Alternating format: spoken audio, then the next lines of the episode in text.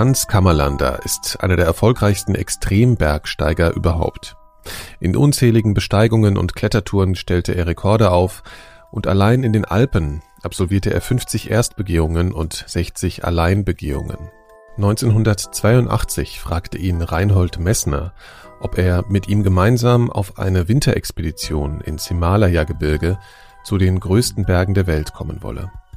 Der Filmregisseur Werner Herzog drehte Mitte der 80er Jahre einen Dokumentarfilm über eine Doppelbesteigung der beiden Bergsteiger. Seid ihr befreundet? Das würde ich nicht sagen. Wir kennen uns relativ gut und für dieses Unternehmen habe ich den Hans ausgewählt, weil ich mir gesagt habe, er ist von den Leuten, die ich gut kenne, von den Bergsteigern, die ich persönlich gut kenne, mit denen ich einige schwierige und harte Situationen durchgestanden haben, habe, einer der allerwenigsten, dem ich das zutraue, das durchzustehen. Ihr habt etwas gemacht, was im Alpinismus Neuland war. Überschreiten eines 8000ers, das hat das hat's ja gegeben, aber hintereinander zwei 8000er in einem Expeditionsgang zu machen, das hat es nie gegeben und ich glaube auch nie wieder. Ganz ehrlich gesagt, auf diesen Erfolg bin ich auch stolz. Aber bei meinen nächsten großen Geschichten habe ich mich besser akklimatisiert. Wir haben keine Radioverbindung, das wäre viel zu schwer und es ist auch niemand hier, der uns holen könnte. Zudem wäre das auch nicht zu verantworten, dass wir eine solche irrsinnige Sache machen und dann irgendjemand uns holen lässt. Das Risiko tragen wir selbst und wenn wir dabei eingehen, sind wir eingegangen. Zu Gast in den Elementarfragen ist Hans Kammerlander. Herzlich willkommen, ich bin Nikolaus Seemack.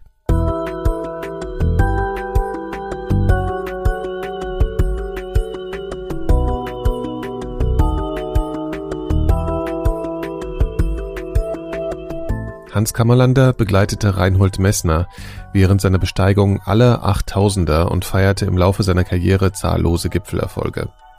Neben all diesen Erfolgen erlebte Kammerlander aber auch viele Rückschläge und verlor in Unfällen am Berg auch einige enge Weggefährten und Freunde. Die vielleicht drastischste Geschichte erzählt der 2019 erschienene Film Manaslu, Berg der Seelen, der von einer Expedition zum Berg Manaslu berichtet, dem achthöchsten Berg der Welt, während der er in einer Nacht durch Absturz und Blitzschlag zwei seiner Freunde verlor. Ich habe mit Hans Kammerlander gesprochen, um besser verstehen zu können, was Menschen in diese lebensfeindlichen Gebiete treibt und um die Welt der höchsten Berge besser zu verstehen. Zu Beginn habe ich ihn nach seiner sehr entbehrungsreichen Kindheit in den Bergen Südtirols gefragt.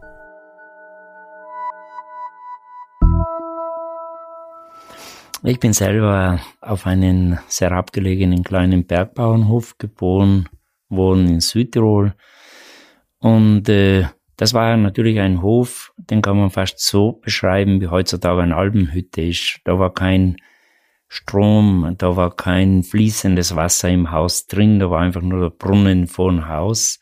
Viele Entbehrungen, aber wenn ich jetzt zurückblicke, also die Jugendzeit, die war sehr wertvoll für den Rest meines Lebens. Und ich sehe, wenn ich jetzt viel auf Reisen war in verschiedenen Ländern der Welt, dann sehe ich da immer wieder Bilder, die mich zurückbringen in meine Jugendzeit, vor allem in den Bergdörfern Nepals. Also die gar nicht geprägt sind von der, ich nenne es mal westlichen Welt und, und äh, dieser Nähe zu einer Zivilisation, wenn ich es mal so nennen, nennen will. Ja, das ist eigentlich schon, ist schon sehr, sehr anders, weil oft, wenn man auch die, sagen wir ruhig, westliche Welt sieht, dann bin ich oft der Meinung, die Menschen sind nicht mehr sehr belastbar wenn irgendwas auf sie zukommt, dann sind sie sofort sehr, sehr schnell überfordert.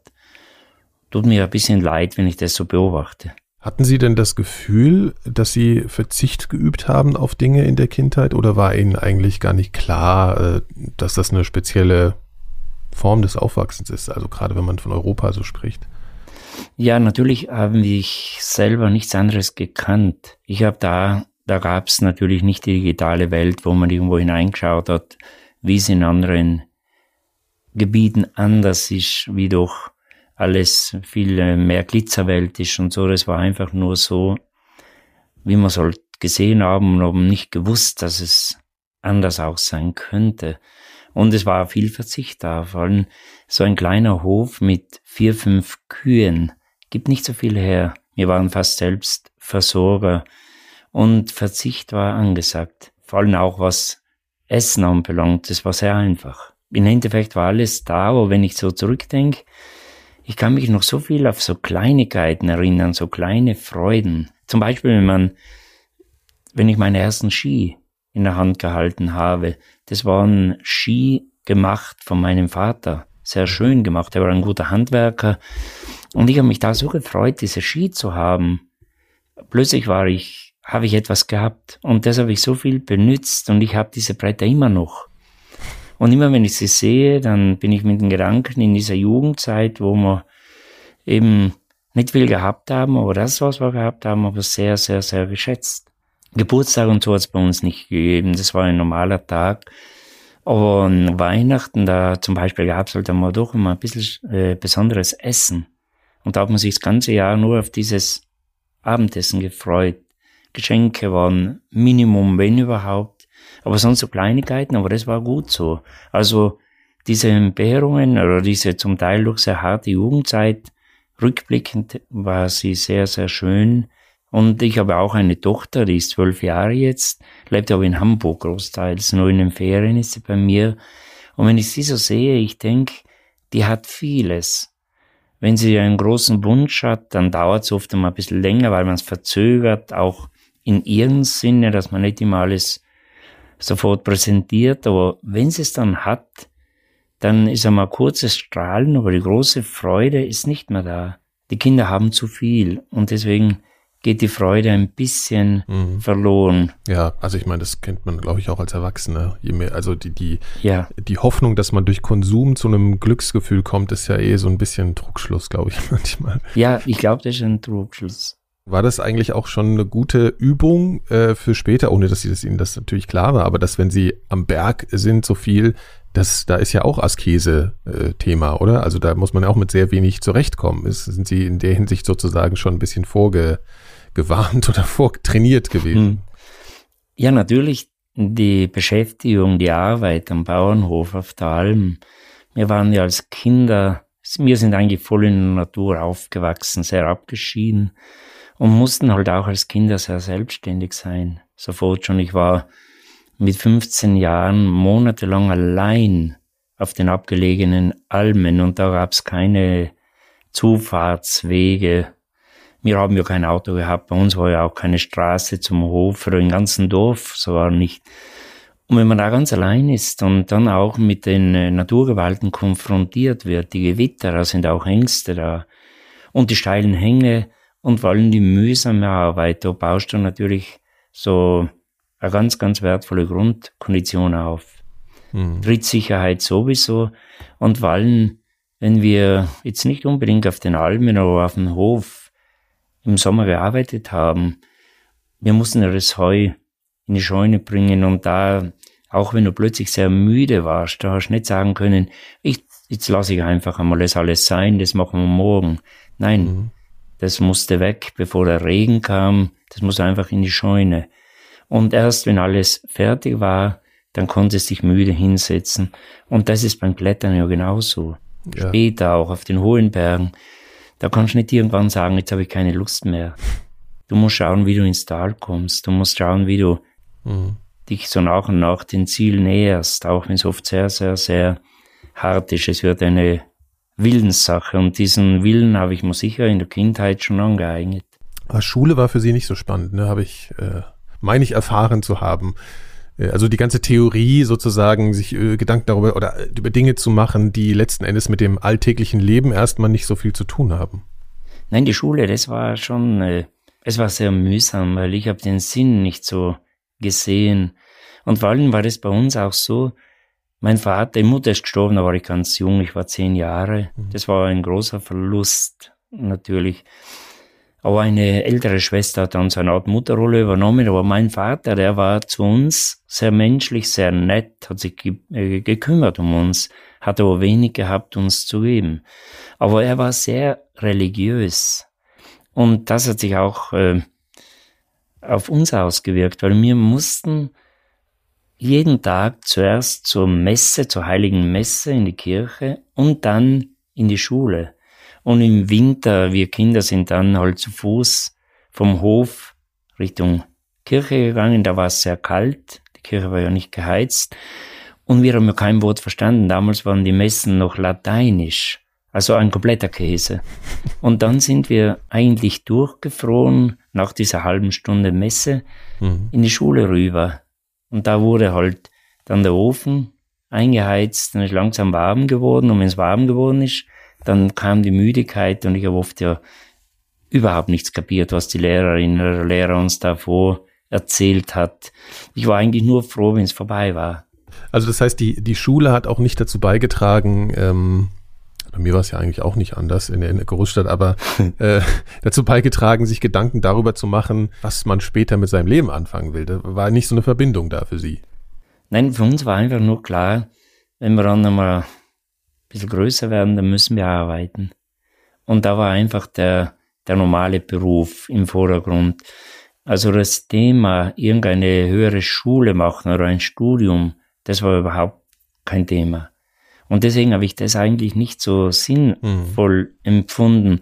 Und ich muss auch sagen, es gab ganz viele Tage, wo ich halt nicht in der Schule war, wo ich einfach mich entschlossen habe, heute mache ich das und das und komme komm dann natürlich pünktlich heim, so, so wie wenn ich von der Schule kommen würde, obwohl ich den ganzen Tag mit ein paar Freunden im Wald herumgetobt habe.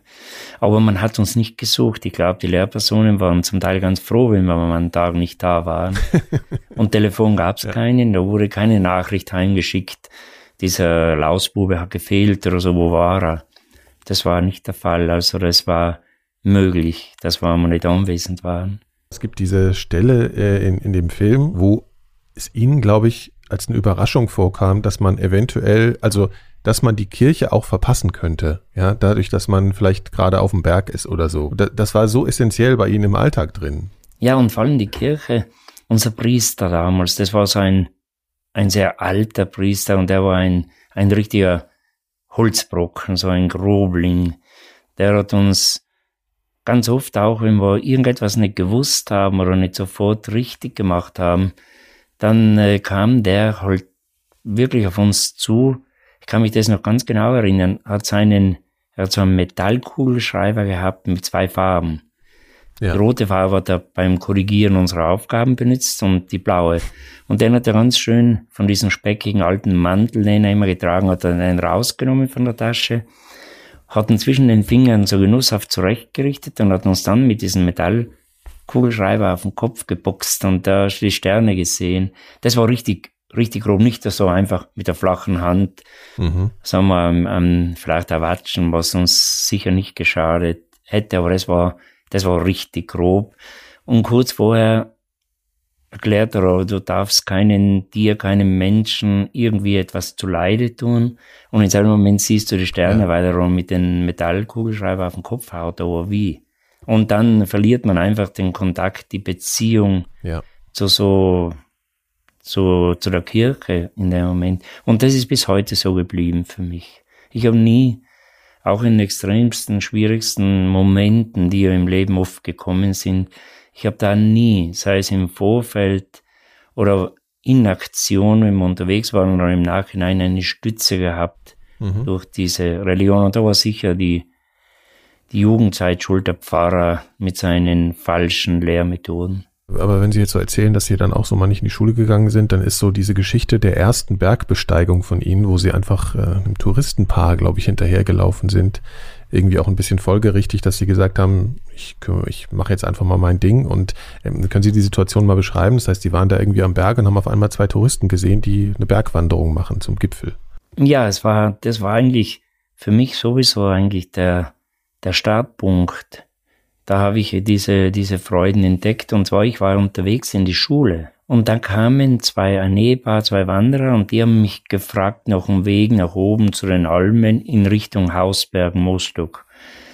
Und ich kannte das ja bis zu den Almen, aber nicht weiter. Habe ich, ich habe ihnen das erklärt und haben dann sofort gesehen, dass die falsch gehen. Sicher es so tollpatschig erklärt. Bin dann zu ihnen hochgesprungen, bin nachgelaufen und gesagt, das ist falsch, sie müssen da gehen. Und plötzlich habe ich mir gedacht, äh, ich muss ja nicht in die Schule, ich kann ja außer Sichtweite, dass sie mich ja nicht sehen, auch da hinaufgehen. Und so bin ich dann sehr langsam, war das. Ich war als so junger Bube sehr schnell. Ja, und dann bin ich so weiter es war sehr spannend, weil ich ja nicht mehr wusste, oh, halt Almen, was kommt denn da auf dich alles zu?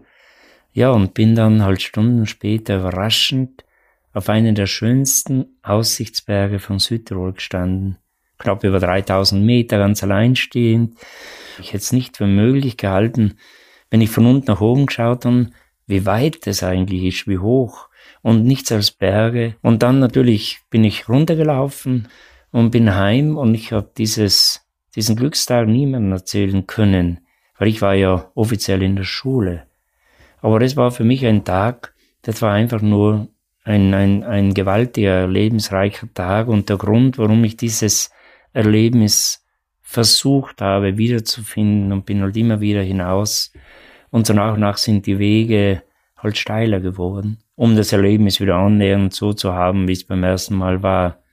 Meinen Sie, Sie wären überhaupt auf den, also hatten Sie vorher schon mal irgendwie Momente, wo Sie gedacht haben, ich bin jetzt neugierig, kann man da nicht hoch? Oder haben Sie mit Ihrem Vater darüber gesprochen, kann man das nicht machen? Oder ist Ihnen das eigentlich überhaupt nicht in den Sinn gekommen? War das einfach so, nö, da, da geht man halt nicht lang, das ist irgendwie im Zweifel zu gefährlich oder so? Ich glaube, zu gefährlich nicht so, aber auch mein Vater, der wirklich im, im steilsten Gelände gut zurechtkam und der hat nicht Angst gehabt, der war absolut schwindelfrei. Im Gegensatz zu meiner Mutter, die war extrem ängstlich. Wenn wir da neben dem Haus über einen Zaun gestiegen sind oder auf einen Baum um ein Stück hoch und sie hat das gesehen, dann, dann hat sie ja am Rad gedreht, dann war sie, sie war einfach ängstlich, der Vater gar nicht. Und äh, der hat aber natürlich keinen Sinn gesehen, auch keine Zeit gehabt, höher hinaufzugehen, als berufsmäßig das notwendig war. Zum Beispiel, es hat doch keinen Sinn, höher hinauszugehen, als wo die Schafe noch weiden. Und äh, deswegen hat er war nicht irgendwie ein Impuls für mich. Das war mein ältester Bruder. Und der ist schon als sehr junger Bursche mit 15, 16 Jahren weg von zu Hause und ist doch 100 Kilometer weiter in die Landeshauptstadt von Südtirol. Und äh, der hat eben Kletterer kennengelernt, er hat dort Freunde gehabt, die sind klettern gegangen und er ist mit denen mit und ich habe seine Fotos gesehen, wenn er uns vielleicht alle Monate mal besucht hat. Und das hat mich brutal fasziniert. Und deswegen habe ich das auch machen wollen.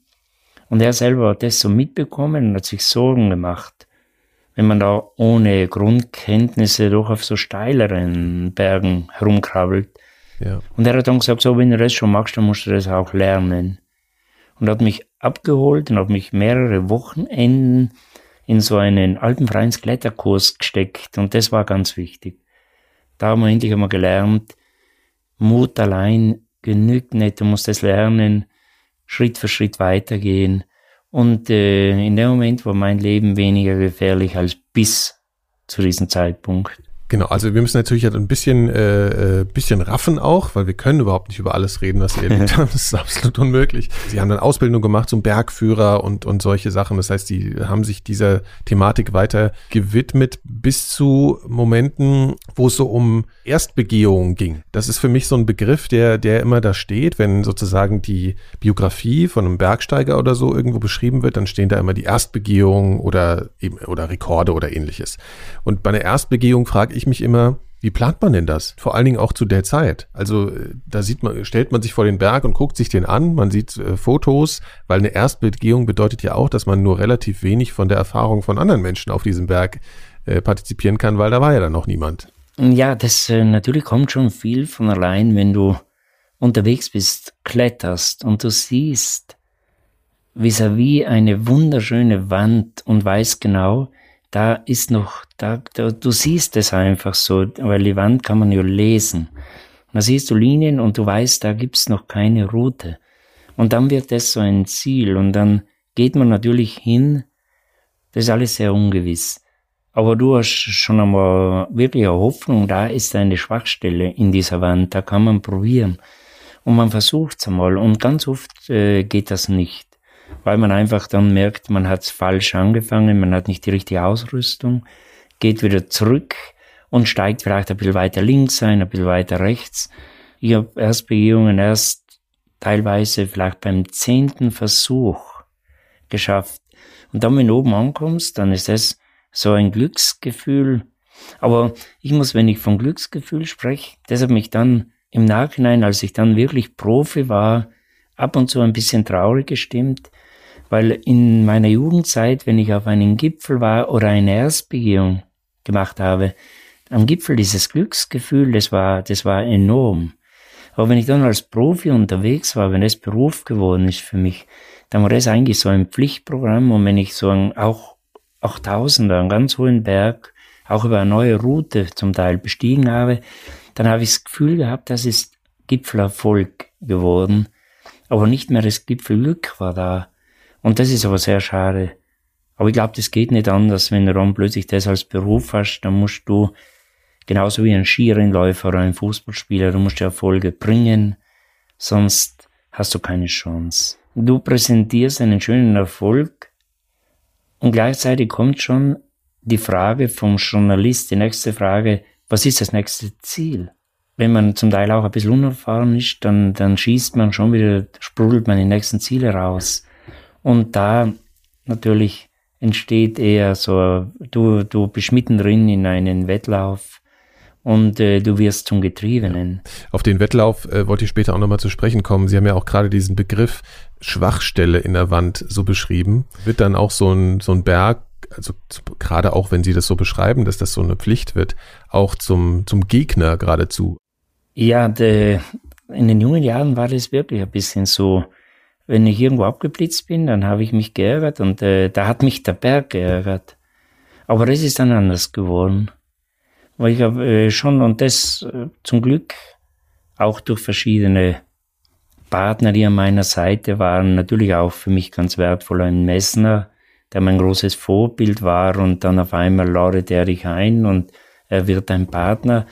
Und er hat das auch immer wieder gesagt, mit dem Berg darf, äh, darf man nicht kämpfen, dann verliert man. Der du musst hingehen und äh, überlegen und schauen und äh, dann vielleicht duldet er dich, aber nicht kämpfen. Das, dazu sind wir viel zu klein, viel zu schwach.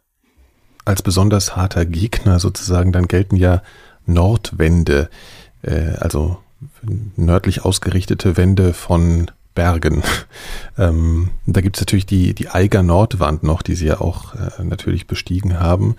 Äh, können Sie mal erklären, was so speziell an Nordwänden das große Problem ist und mal ein bisschen auch über die Eiger Nordwand erzählen, weil die ja natürlich total Legenden umwoben ist. Ja, natürlich. Allgemein Nordwand bedeutet kälter, schattiger, äh, die Wetterverhältnisse haben natürlich auch einen Einfluss auf den Fels, der Frost und so ist meistens ein bisschen brüchiger auch. Und äh, Südwende bedeutet Sonnenschein, gutes Licht und äh, du kletterst in der Sonne. Es ist schon, Südwand ist einfach angenehmer. Aber die Eiger Nordwand natürlich, das ist die höchste Wand der gesamten Alpen. Die Geschichte dieser Wand bis hin zur Erzbegehung und die Unfälle, das fürchterliche, die hat einfach eine unbeschreiblich große, leider wurde sehr dramatische Geschichte. Und äh, für uns Junge damals, inzwischen ist es ein bisschen anders geworden, weil Alpinismus ist ja auch schneller und steiler und alles andere geworden, wie halt jeder Sport. Aber in den jungen Jahren war diese Eigernotbahn schon der ganz große Traum. Und selber, wenn ich da war, das war für mich ein großer Tag. Wir waren damals, wir waren wirklich sehr jung.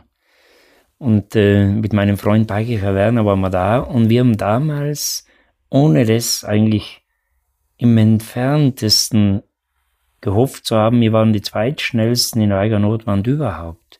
In elf Stunden. Das war schon sehr, sehr schnell. Da gab es nur eine einzige Besteigung, die schneller war. Und äh, wenn ich dann am Gipfelgrad, das ist so ein Schneegrad Richtung Gipfel gegangen bin, aber da bist du auch so hin und her gerissen, weil das war der ganz, ganz, ganz, ganz große Traum. Und jetzt gehst du den Ziel entgegen und diesen Traum gibt's nicht mehr. Und mit der Eiger Notwand war mir auch klar, da hören die Alpen irgendwie auf. Und die anderen Berge, die sind viel zu weit entfernt. Da werden dir die Möglichkeiten fehlen, die wirst du nie erreichen. Aber eben das Ziel, wenn es plötzlich nicht, nicht mehr der große Traum ist, wenn es Wirklichkeit ist, dann ist es auch ein bisschen schade. Aber mein Weg hat sich dann weiterentwickelt, eben durch solche Erfolge, werden große Bergsteiger aufmerksam und die geben dir, öffnen dir halt wieder ja. mal Tür in eine andere Richtung. Ja. natürlich Messner in erster Linie. Genau, auf den wollte ich auch gerade zu sprechen kommen. Also die, äh, Sie haben dann ja auch in der Alpinschule äh, in Südtirol äh, gearbeitet und äh, da sind einfach mit Reinhold Messner zusammen äh. Wie, äh, war er damals schon so eine große Figur für Sie? Wie war das ein großes Vorbild schon oder in welchem, welchem Status war denn Reinhold Messner zu dem Zeitpunkt? Ja, natürlich war er ein, ein Riesenvorbild für uns junge Kletterer und meine ersten Bergbücher, das waren schon damals die ersten Messner Bücher, die er geschrieben hat und die haben mich so fasziniert. Ja, ich habe ihn bewundert und beobachtet und so und wenn dann so für mich auch ein großer Traum in Erfüllung gegangen ist, wenn ich Bergführer geworden bin. Das dauert drei Jahre, so eine Ausbildung. Mhm. Und dann äh, ladet er dich ein, in seine Alpinschule zu kommen. Also das waren so, so Momente, die waren, da war ich schon außergewöhnlich glücklich. Und dann eben durch die Tätigkeit in der Alpinschule und er kannte ja auch meinen Kletterweg habe ich ihn näher kennengelernt und irgendwann hat er mir gesagt, du, wenn du Lust hast, gehen wir doch mal gemeinsam los. Aber ich muss auch sagen, das war mit Sicherheit keine Gefälligkeit, die er mir da hat irgendwie machen wollen. Er beobachtet deinen Weg. Wenn er denkt, das könnte ein richtiger Partner sein, dann nimmt er ihn mit. Aber das ist nicht äh, aus Gefälligkeit. Und da musst du dir halt beweisen an seiner Seite. Und das ist mir ganz gut gelungen. Wir haben uns außergewöhnlich gut ergänzt. Ich war doch die 13, 14 Jahre jünger. Wenn ich mit ihnen erstmals zu den ganz hohen Bergen aufgebrochen bin, das ist eine andere Welt. Weil die beginnen dort, wo die Alpen aufhören. Ja. Und da war ich aber schon, glaube ich, ein sehr, sehr, sehr guter Kletterer. Und ich war sehr risikofreudig. Und er war nicht mehr so guter Kletterer, weil er doch schon viele Jahre Expeditionen gemacht hat. Da leidet das Felsklettern mit Klettern meinen Sie auch wirklich dieses, wirklich Klettern, ne? Man, ja. Wenn man als Laie von Bergsteigen redet, dann gibt's ja verschiedene Disziplinen, also einfach da hochgehen, dann wirklich an der Wand klettern und so und Sie sprechen jetzt wirklich vom Klettern, also vom ja, Klettern an der steilen Wand. An der steilen Wand. Mhm. Das waren dann die, die Jahre so, wo ich wirklich imstande war, die schwierigsten Kletterrouten der Dolomiten. Die Dolomiten sind ja weltbekannt und auch sehr bekannt als extrem steil. Ja. Und da war ich imstande, diese schwierigsten Kletterrouten komplett ohne Seil im Alleingang zu gehen. Und das äh, ist ein Unterschied zwischen gesichert gehen, wo du weißt, wenn etwas am Fehler passiert, dann wirst du, vielleicht kannst du dich verletzen, aber du wirst vom Seil gefangen. Du musst auch mit, mit anderen Faktoren leben, aber das war mir komplett egal, in einer Wand am Limit zu klettern mit oder ohne Seil. Das habe ich nicht, da habe ich sehr viel Selbstvertrauen in meine Finger, in, mein, in meinen Kopf vor allem gehabt. Und das habe ich auch natürlich einsetzen können bei den hohen Bergen. Wenn da eine schwierige, ganz steile Stelle kam, dann äh, war es eigentlich für mich ganz klar, das ist meine Sache, das möchte ich gerne machen. Und Reinhold ist ein extremer Taktiker gewesen, mit seiner ganzen Erfahrung. Wenn er so eine Wand vor sich gehabt hat, dann hat er sofort schon einen Plan im Kopf gehabt. Sogar so könnte man es probieren. Und da habe ich so viel gelernt. Da habe ich gemerkt, es geht nicht einfach mit so, das machen wir mit Mut und so, sondern es muss schon auch alles stimmen. Und äh, haben uns deswegen in der Hinsicht sehr gut äh, ergänzt. Und er war es auch immer wieder, der gesagt hat, du Moment einmal, jetzt glaubt er einfach, ist der Zeitpunkt zum Umdrehen da wo ich mit den Gedanken noch in der nächsten Seillänge nach vorne war. Mhm. Und das wäre mit Sicherheit zum Teil fatal geworden.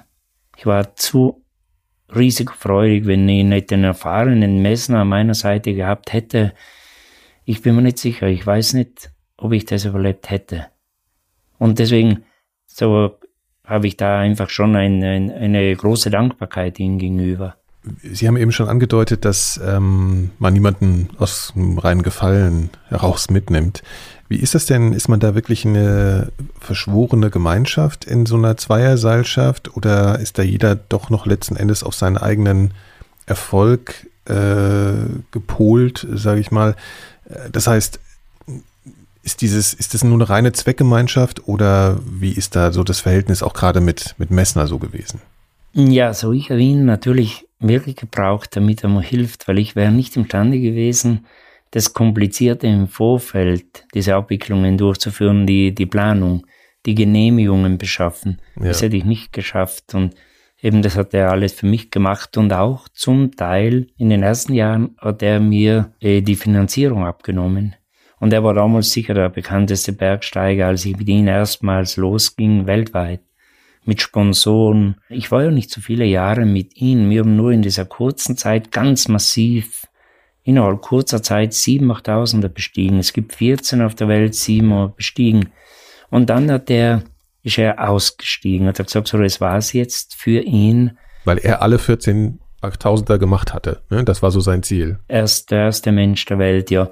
Und ich habe dann plötzlich gemerkt, so, ich habe jetzt die Erfahrung schon, um den Weg fortzusetzen und meine eigenen Ziele anzupeilen, weil sonst unsere Ziele hat hauptsächlich Messner ausgesucht. Ja. Weil viele Berge wie K2, dieser König der 8000er oder natürlich ein Everest, die hat er schon bestiegen gehabt. Mhm. Und das wäre für mich das, das Traumziel gewesen. Und dann konnte ich mich diesen Zielen, diesen Zielen zuwenden und ich habe gewusst, wie das geht. Und äh, in dem Moment habe ich dann auch mein Leben oder halt allgemein die Ziele geändert. Ich habe äh, seit meiner Zeit mit Messner schon von der Taktik und so, Sauerstoff sowieso kommt nicht in Frage und so. Schnelligkeit bedeutet Sicherheit, hat der Messner immer gesagt. Also pack mal einen leichten Rucksack, nicht mit allen Reserven drin, weil er bremst uns zu sehr. Verzicht mal auf alles, versuch mal schnell zu sein, dann sind wir auch sicherer. Ja, Messner hat sie ja dann auch ähm, mit den ersten 8000ern in Berührung gebracht. Also er hat sie dahin mitgenommen ins Himalaya-Gebirge. Messner hat, glaube ich, auch irgendwann mal gesagt, dass äh, in einen 8000er irgendwie, weiß ich auch nicht, 20 Matterhörner reinpassen oder sowas. Also beschreibt das als eine völlig andere Kategorie Berg. Haben Sie das auch so wahrgenommen? Was hatten Sie vorher für Vorstellungen von der Größe dieser Berge, von der Herausforderung? Ist das eine völlig andere Kategorie als jetzt ein Berg in den Alpen? Hat Sie das beeindruckt? Hat Sie das äh, eingeschüchtert, Ihnen Angst gemacht? Ähm, wie waren da so die ersten Eindrücke von diesen völlig anderen Dimensionen?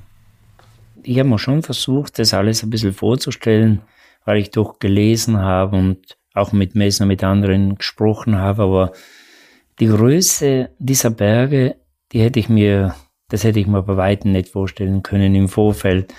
Weil wenn man losgeht, dann geht man Minimum zwischen einer Woche und sogar bis zwei Wochen lang querfeldein, bis man endlich bei diesem Berg ankommt. Und da merkst du mal, wie weit die weg sind. Und dann kommst du am Fuß des Berges an und äh, der Höhenmesser zeigt schon höher als ein Mont Blanc der höchste Berg der Alpen. Also die, die Berge beginnen dort, wo die anderen alle aufgehört haben bei uns, mhm. die ich bisher bestiegen hatte. Und dann, was mich am meisten dann überrascht hat, immer wieder, du siehst den Berg und du siehst da einen, einen Gipfel vor dir, der ist fast dasselbe, wie wenn man die drei Zinnen anschaut oder bei uns in Südtirol den höchsten Berg, den Ortler, der ist nicht ganz 4000 Meter hoch, und so steht der Berg vor dir. Und da ist äh, die Gefahr ganz groß, du unterschätzt es enorm. Weil dann, dann steigst du ein in diese Wand und du kletterst den ganzen Tag und der Gipfel ist gleich weit entfernt. Und äh, in den Alpen, wenn du in der Früh einsteigst, bist du abends wieder herunten und der Berg, wenn, wenn alles gut gegangen ist, ist der Berg bestiegen dann. Mhm. Und da gehst du den ganzen Tag und das, du denkst schon, Moment, jetzt bin ich so hoch geklettert und der Gipfel äh, vom, vom Sehen so, hast das Gefühl, der ist genau gleich weg, gleich weit weg wie in der Früh. Es ist eine enorme Spannung da, weil du bist sehr abgeschieden, du, du weißt auch ganz genau, inzwischen hat sich das verändert, ein bisschen auch das Höhenbergsteigen durch die, die Telefone, und das haben wir damals ja nicht gehabt, das gab's ja sowieso nicht. Ja. Wir haben keinen Wetterbericht gehabt, um nur so wie der Bergbauer es früher gemacht hat, vom Fenster rausgeschaut in der Früh und gedacht, ich kann das Heu mähen, das, die nächsten Tage wird's schön. Und deswegen sind wir oft auch in schlecht Wetter reingeraten. Oh, und wie? Weil wir es einfach nicht einschätzen haben können, richtig. Inzwischen gibt's Wetterberichte, die sind sehr präzise und äh, die Gefahren sind dadurch schon gedämmt. Äh, die Abgeschiedenheit war zum Teil schon sehr drückend, vor allem in diesen endlos langen Nächten wo du im Zelt im Schlafsack bist und oft am Hauch frierst Weil du kannst ja nicht ja. die so, so dicke Schlafsäcke mitnehmen, die sind zu schwer. Die behindern dich so beim Aufstieg. Und dann frierst du so eine Nacht lang, du stotterst durch die mhm. Nacht und die hört ja nicht mehr auf. Und äh, die Frage, warum eigentlich machst du das, das macht keinen Spaß, aber schon gar nicht. Und vor dir ist noch so viel Berg, die nächsten Tage. Und äh, dann denkst du auch, wenn du plötzlich Kopfweh kriegst, das kann normal sein. In meinen ersten Expeditionsjahren habe ich es mehr gespürt. Im Laufe der Jahre habe ich noch, habe ich viel besser mit der Höhe umgehen können. Aber Sauerstoffmangel verursacht oft aber richtig harten Kopfschmerz. Und dann bist du im Zelt, das weiß nicht, was am nächsten Tag auf dich zukommt. Und vor allem, wenn oft einmal Wolken aufkommen, dann weißt du ganz genau, wenn es jetzt schneit, dann kommst du nicht mehr runter, weil es zu lawinengefährlich wird, dann bist du oben festgehalten.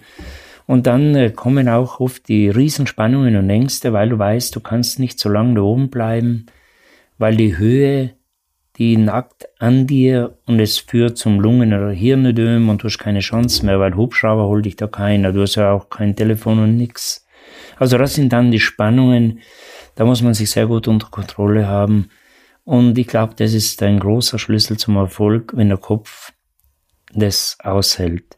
Ja, also Sie würden sagen, dass die psychische Stärke genauso wichtig ist wie die, wie die Technik oder die körperliche, die Physis. Mit Sicherheit, glaube ich schon, weil ich habe äh, Kollegen gehabt, auch, muss sagen, die meisten richtig, richtig, richtig gut, die mir ganz wichtig waren und geholfen haben, dass wir gewisse Erfolge erzielt haben.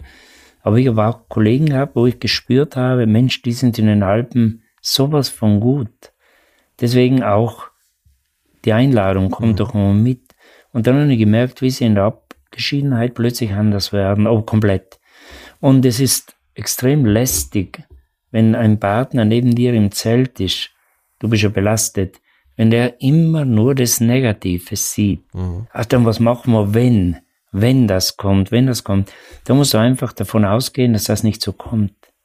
Sonst ist jeder so hohe Berg eigentlich zu gefährlich. Mhm. Wenn du negativ denkst so sehr wenn jemand äh, verunsichert ist, du merkst schon, wenn du im Basislager die Entscheidung triffst, morgen probieren wir's. Wenn alles gut geht, in drei bis vier Tagen haben wir den Berg. Und dann merkst du plötzlich das Nervöse, wie jemand den Rucksack einpackt, alles schön reintut. Eine Stunde später packt er den Rucksack wieder aus und packt ihn wieder ein. Und so, dann, dann denkst du, der Mensch ist nicht ruhig. Und äh, dann kann passieren, dass gerade am nächsten Tag, wenn man aufbrechen will, dass jemand sagt, ich die ganze Nacht nicht schlafen und ihren Durchfall. Das ist psychisch bedingt. Und äh, deswegen der Kopf ist schon sehr wichtig. Und ich habe mit ganz, ganz großer Wertschätzung und Hochachtung möchte ich von den Bergsteigern zum Beispiel aus Polen sprechen, die Russen, mit denen ich auch unterwegs war. Und ich habe vor allem mit den Polen, ich habe sowas von kollegiale Menschen an meiner Seite gehabt. Was mir aufgefallen ist, klettermäßig oder so allgemein, da war ich einfach stärker durch die Dolomiten vor der, vor der Haustür, wo wir ja so viel geübt haben, dieses steile Klettern. Ja. Und auch Messner ist ein ganz guter Kletterer früher gewesen, technisch ganz gut. Und da habe ich gemerkt, technisch sind die uns unterlegen. Da in steilen Gelände sind wir viel schneller. Aber dann kommt die Nacht. Zum Beispiel einmal im vierthöchsten Berg am Lotse, ist im Mount Everest Gebiet, dieser Berg. Die Südwand, die wurde ja so oft probiert. Über 20 Mal sind Spitzenexpeditionen gescheitert in dieser Wand, bis endlich der Erfolg kam. Mhm. Und da war ich auch drin ein paar Mal und bin beides Mal gescheitert und einmal mit Polen. Und ich habe das, ich bewundere das einfach, deswegen möchte ich es erzählen. Mhm. Ich war schneller am Tag. Ich war der bessere Kletterer. Und wenn die abends dann ins Biwak kamen, die zwei Russi äh, polnischen Freunde, habe ich mir gedacht, oh, die wirken noch richtig fertig. Die morgen wird da nicht mehr viel drin sein. Und dann haben die sich einmal ein bisschen hinguckt und dann haben sie angefangen zu kochen und zu essen. Ich habe da nicht mehr essen können da oben. Mhm. Das ging nicht. Und die haben da seelenruhig gegessen. Und dann kommt die lange Nacht Du bist immer wieder aufgeschreckt, weil diese Wände sind sehr laut. Du hörst immer wieder die Lawinen und die Stein, Steinschlag und so. Das, das ist nicht ruhig. Und dann schreckst du hoch und links und rechts neben dir im Zelt schnarcht die ganze Nacht durch ein Pole. Und in der Früh sind die so erholt und äh, machen einen Kaffee und so positiv und gehen weiter. Da möchte ich nur erklären, die, der Kopf ist so wichtig. Nervlich stark. Und da sind sie uns überlegen gewesen. Das ist dann wieder die Arbeitsteilung. Die einen sind dafür da, einfach ruhig zu bleiben und die anderen ja, ja. müssen schnell gut klettern können, ja. Diese Biwak, weil Sie gerade Biwak sagen, das sind ja wirklich, das sind ja Situationen, ich meine, heute sieht man das überall in irgendwelchen Videos und so, da schläft man ja wirklich an der Wand auf was eigentlich? Auf, auf, auf Art Brettern oder sowas, keine Ahnung. Also die, die mit Seilen an der Wand festgemacht sind, ja. Also man schwebt da sozusagen an der Wand, oder? Ja, es ist teilweise natürlich schon sehr steil, dass du natürlich einen Klettergurt dran hast. Du bist gesichert an der Wand festgebunden ja. und hast einfach nur einen Biwaksack, so eine Gore-Tex-Hülle und äh, der schützt ein bisschen, der hält die Körperwärme ein bisschen. Und du musst halt warten und warten und warten. So soll man schlafen dann. Und äh, wenn du denkst, oft einmal, weil irgendwann spürst du auch die, da tut alles weh. Weil du ja nicht so bequem irgendwo liegen kannst. Ja, klar. Und dann denkst du, jetzt muss die Nacht doch irgendwann einmal vorbei sein. Und wenn du dich dann mal überwindest, dann schaltest die Lampe, Stirnlampe ein. Und dann schaust du auf die Uhr, es ist Mitternacht. Und äh, es bedeutet die Hälfte der Nacht vorbei. So zäh werden diese Stunden. Ja. Aber dann bei Expeditionen muss man auch sagen, da versucht man schon, das ist ein wichtiges, ist für mich eigentlich immer das oberste Gebot, die Biwakplätze so auszusuchen, dass du geschützt bist. Dass wenn von oben Steine kommen, dass sie dich nicht treffen können, dass du da ein kleines Zelt irgendwo hinstellst, wo du sagen kannst, also es kann sein, ich muss ein paar Tage bleiben, weil der Schneefall einsetzt und du kannst ihn nicht mehr wegbewegen. Yeah. Aber dass man eigentlich geschützte Plätze sucht. Und das ist Erfahrungswert auch. Da musst du auch immer sagen, ich könnte noch zwei Stunden weitergehen heute. Yeah. Aber wer weiß, ob man da noch einen brauchbaren Biwakplatz findet. Ja. Also entscheidet man zu bleiben. Einfach um in der Nacht diesen Schutz zu haben. Aber da braucht man ganz viele Jahre, bis man das alles mit einbeziehen kann. Das Taktische ist schon sehr, sehr, wenn du fürs Überleben und vor allem auch für einen Erfolg. Was sind denn die größten unterschätzten Gefahren im wirklich im Extrembergsteigen? Weil ja heute das eben auch Tourismus ist. Ja, man weiß natürlich, okay, die Höhe, klar. Ja, das, das äh, Sauerstoffmangel führt zu Hirn- und Lungenödem und so, das, das hat man schon mal gehört irgendwie. Aber was sind denn so Sachen, wo Sie immer sagen, das wird in der Überlegung, das zu tun, eigentlich ein bisschen vernachlässigt? Ja, ich glaube schon ganz viele Selbstüberschätzung. Vor allem auf den hohen Bergen. Das wird, äh, das ist sicher die größte Gefahr, weil da hört man immer wieder von der schlechten Ausrüstung und das würde ich gar nicht mehr so ansprechen, weil ich bin eher der Meinung, dass die, die Leute, egal Wanderer oder auch die Kletterer, Bergsteiger, in der heutigen Zeit fast überausgerüstet sind. Und die Sicherheit kann man halt einfach nicht im Sportgeschäft kaufen. Dass sie einfach zu viel dabei haben, was eigentlich nicht unbedingt notwendig ist, weil der schwere Rucksack wird zu, zu großen Gefahr in meinen Augen auch. Aber die Selbstüberschätzung ist da. Vor allem auf den hohen Bergen. Viele, die die wissen das nicht im Vorfeld, was da für Langzeitbelastungen auf einen zukommen. Und äh, ein Tag, ein ganz, ganz schwerer Klettertag, das kann jeder äh, gute Bergsteiger wegstecken, ganz klar. Mhm. So ein eiger Notwand, das ist ein Tag. Ja. Aber wenn dann äh, so ein harter Tag und dann bist du abends doch ein bisschen, schon am ersten Tag, am ersten Abend bist du müde. Und dann eben die Nächte. Und in der Nacht bist du im Zelt, auch im Schlafsack.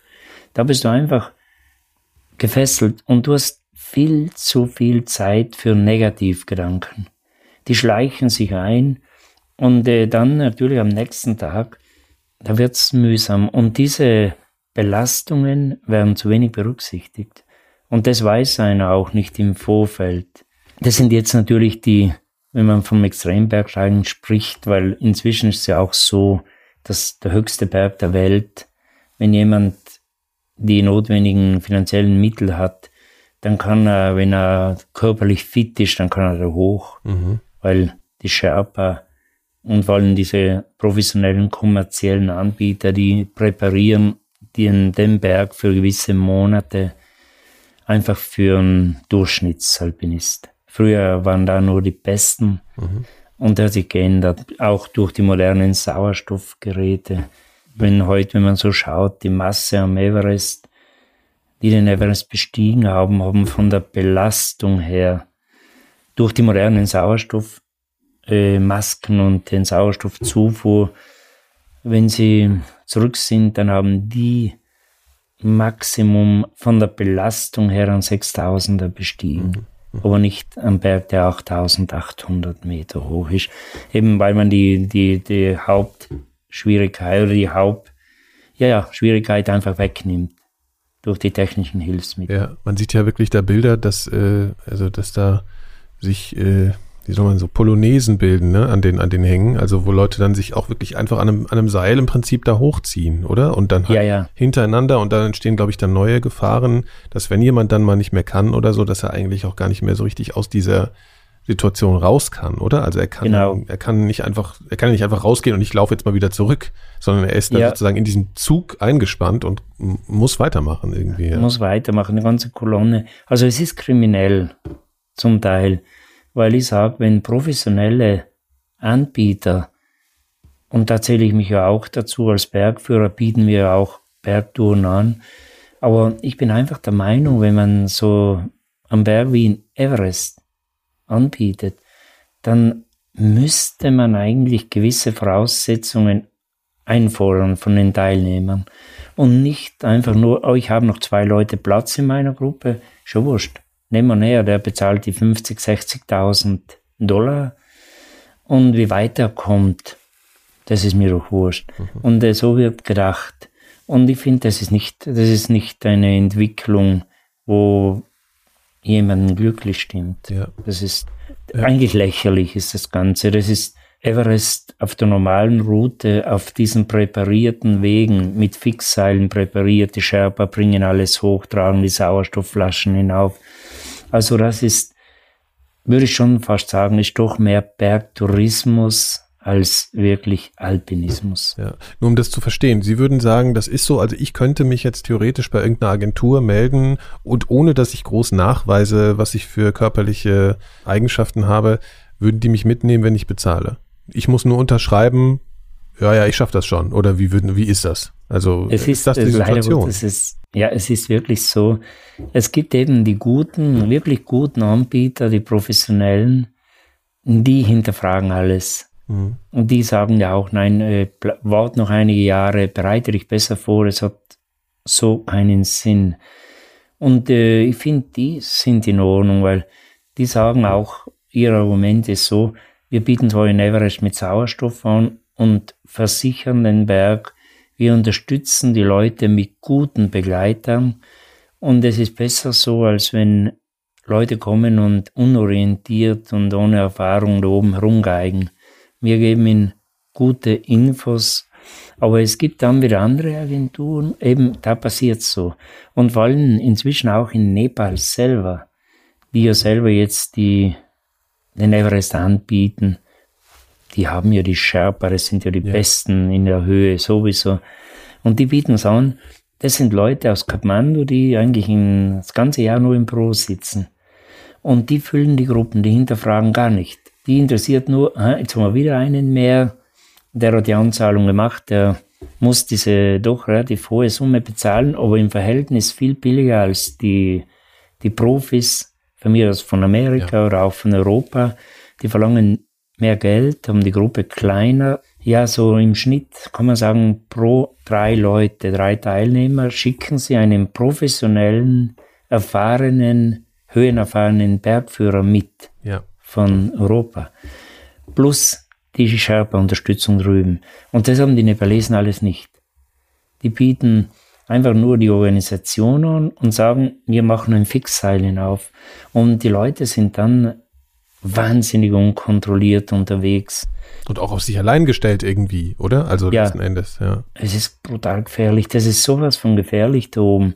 Weil wenn da plötzlich ein Windsturm reinkommt, obwohl man gute Wetterberichte hat, aber es kann passieren, mhm.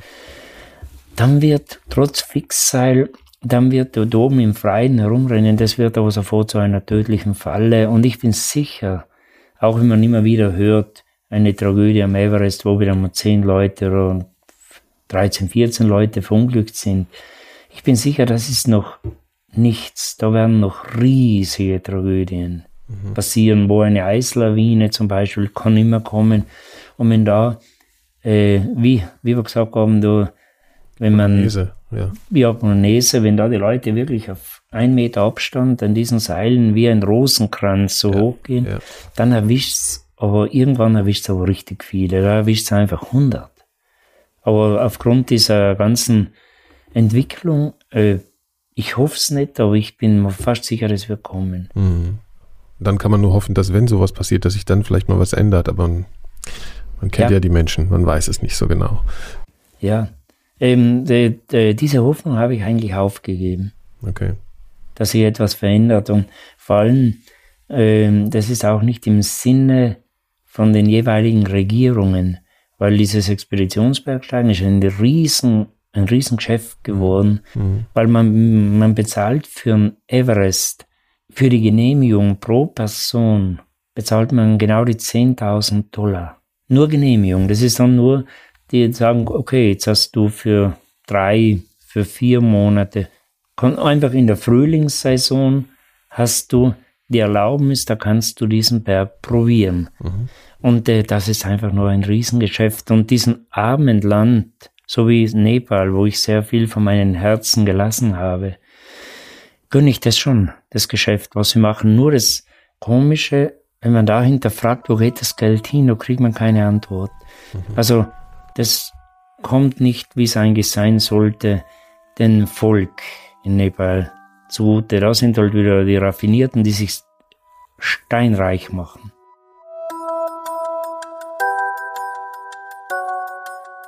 So, ich unterbreche hier mal ganz kurz unser Gespräch. Es gibt nämlich etwas, auf das ich euch hinweisen möchte. Das tue ich gerne an dieser Stelle und zwar den Club 4000 Hertz. Das ist sozusagen unser exklusiver Podcast-Club und ein Weg für euch, unsere Arbeit hier bei 4000 Hertz zu unterstützen. Wenn ihr Mitglied werdet, bekommt ihr alle unsere Podcasts, also auch die Elementarfragen früher und natürlich werbefrei. Es gibt dort auch ein paar andere tolle Sachen, also schaut doch mal auf club.4000herz.de.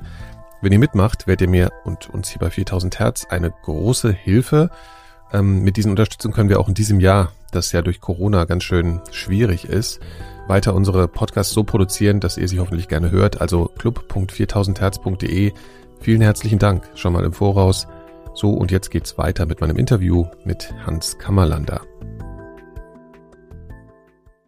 Wir gehen mal ein bisschen zu, zu, Ihnen zurück, zu Ihrer Geschichte und zu Ihren Erlebnissen. Sie haben vorhin äh, schon angedeutet, dass, ähm, oder auch äh, schon, ich habe auch gelesen, dass Sie so Ihren eigenen, jeder, jeder Bergsteiger, Sie auch, einen eigenen Stil finden mussten. Sie hatten ja schon ähm, erwähnt, äh, dass Ski für Sie eine Rolle gespielt hat, also das Abfahrten von hohen Bergen für Sie eine große Rolle gespielt hat. Wie kann man sich das denn vorstellen von einem 8000er? Also ich habe eine Vor ich fahre selbst noch nicht mal Ski, deswegen habe ich noch eine besonders schlechte Vorstellung davon.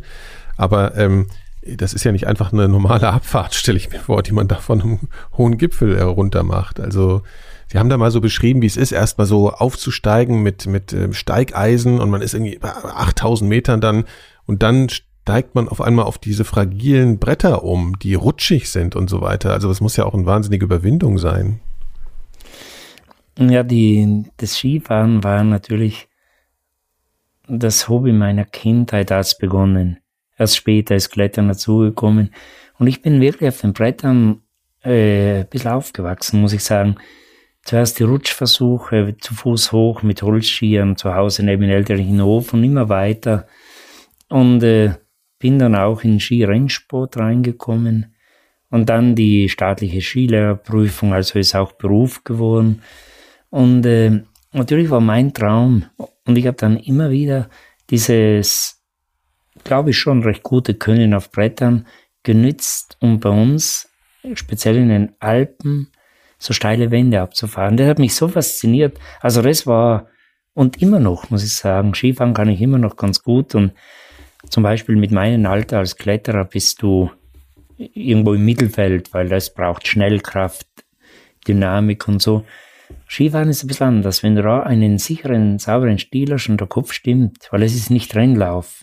Da geht es ja nicht um Sekunden. Kann ich machen. Und das ist sowas von faszinierend, wenn du hochgehst, dann bist du überhaupt noch nicht sicher, wenn du am Gipfel die Ski anschnallst, wie wird der Kopf, weil der Kopf ist ja der wichtigste Muskel beim extremen Bergsteigen, wie wird der reagieren? Und da stehe ich auf und oft bin ich oben gestanden und deshalb habe ich gedacht, das gibt's doch nicht, da war ich auch unzufrieden mit mir. Ich stand dann oben und die Ski angeschnallt, Steigeisen weg. Und ich wusste, die Verhältnisse passen, weil ich eben erst hochgestiegen bin. Und dann äh, schaue ich runter und dann gedacht, na, das, das, das, ich, ich traue mich einfach nicht. Und äh, haben dann wieder die Steigeisen angeschnallt und bin zu Fuß runter, weil das Blöde ist, wenn du oben stehst, die Ski dran und du schaust runter und äh, beginnst ein bisschen zu zweifeln, dann hast du eigentlich schon verloren, weil je länger du runterschaust, die Wand wird nicht flacher, die wird immer steiler mhm. und äh, immer tiefer. Und irgendwann, äh, du kannst das nicht erzwingen, dann bist du verkrampft. Mhm. Und äh, das ist mir ganz viel gelungen in den Dolomiten, ein paar Abfahrten, die natürlich sportlich gesehen machten mich das auch stolz. Aber es war sehr gefährlich, das Ganze, weil es einfach zu steil war. Wenn die Hüfte, wenn du seitlich reinrutschst, die Hüfte einen Hang berührt, und der Ellenbogen auf der Bergseite, dann heißt einfach, kleines bisschen straucheln und du kannst dich nicht mehr halten. Aber wenn man das dann auf die 8000er übertragt, das ist eine andere Welt. Ja. Die 8000er, weil da stehst du nach Tagen Aufstieg am Gipfel und äh, die Reaktion ist extrem schlecht, weil du bist einfach zu müde. Ja. Sauerstoffmangel. Und dann natürlich, wenn du so eine Steilwand hast, wo du nicht stürzen darfst, weil du dich dann nicht mehr auffangen kannst. Das ist eine andere Welt. Und äh, das wollte ich unbedingt an meiner, an, in meiner Zeit mit Messner. Weil haben wir immer Routen gesucht. Ich hätte Skilinien gesehen, aber Messner ist kein Skifahrer. Und aber das ist immer nur ein Traum. Ich habe da die Routen gesehen, ah, hätte ich die Ski dabei, ich würde das da fahren. Mhm. So gern. Und äh, wenn er dann nicht mehr an meiner Seite war, habe ich diese Kombination gesucht und das war stark. Also das war so wertvoll, wenn ich zurückdenke. Oft fährt es ganz kalt über den Rücken hoch, weil es war sehr extrem. Mhm. Aber es ist wertvoll. Aber gewisse Abfahrten natürlich, auch wenn ich sie gemacht habe, wie vom Nanga Parbat runter, das war mir klar. Wenn ich das im Vorfeld gewusst hätte, dann wäre ich da nicht gefahren. Und ich würde auch nie mehr im Leben ein zweites Mal fahren. Aber du weißt im Vorfeld ja nicht, was auf dich zukommt. Plötzlich bist du mitten drin und, mhm. und wenn du unten bist und dann hochschaust am nächsten Tag, wo möglich noch die Skispuren zum Teil siehst, wenn du ein Fernglas hast. Also das sind dann starke Augenblicke. Das, du hast was Sinnloses getan, aber du bist so glücklich, ich kann es nicht erklären. Ja, sinnlos ist ja so, der Sinn ist ja sowieso wahrscheinlich auch eine große Frage. Ich, ich habe immer das Gefühl, wirklich, also wenn ich mir auch mit Messner oder wie auch immer oder mit Ihnen Interviews anhöre, es kommt halt immer so ein bisschen diese journalistische Frage, warum machen Sie denn das? Ich glaube, Messner sagt darauf immer, ähm, weil der Berg halt da ist. Hm. Aber ähm, das ist natürlich ein bisschen unbefriedigende Antwort für jemanden, der das noch nicht gemacht hat. Äh, äh Sie haben irgendwo, gibt es ein Zitat von Ihnen, wo Sie sagen, mich hat irgendwie eigentlich noch nie jemand gefragt, ob es da oben nicht einfach schön ist. Ja, genau, das äh, wird nie gefragt, aber nur, äh, wenn jemand die Frage stellt, ja. dann äh, ist das eine Person, der es nie erlebt hat. Und dem kann man auch eigentlich diese, diese Schönheit und diese Gefühle gar nicht so richtig erklären. Man kann es mhm. versuchen. Mhm. Und der andere, der es selber erlebt hat, in gewisser Hinsicht, muss nicht extrem sein, einfach nur die Natur und das Ganze, der stellt eigentlich die Frage gar nicht, weil er es weiß. Mhm. Also da müsste man sagen, probieren Sie mal einen Tag hinauszugehen, ziemlich allein in die Natur, dann kriegen Sie die Antwort, die ich so schwer geben kann. Mhm. Und ich bin sowieso der Meinung, würde auch jedem empfehlen, er soll auf den Berg gehen, er soll in die Natur hinausgehen, aber er soll nicht unbedingt steil und extrem gehen, weil dann hat man keine Zeit mehr für die Schönheit der Natur.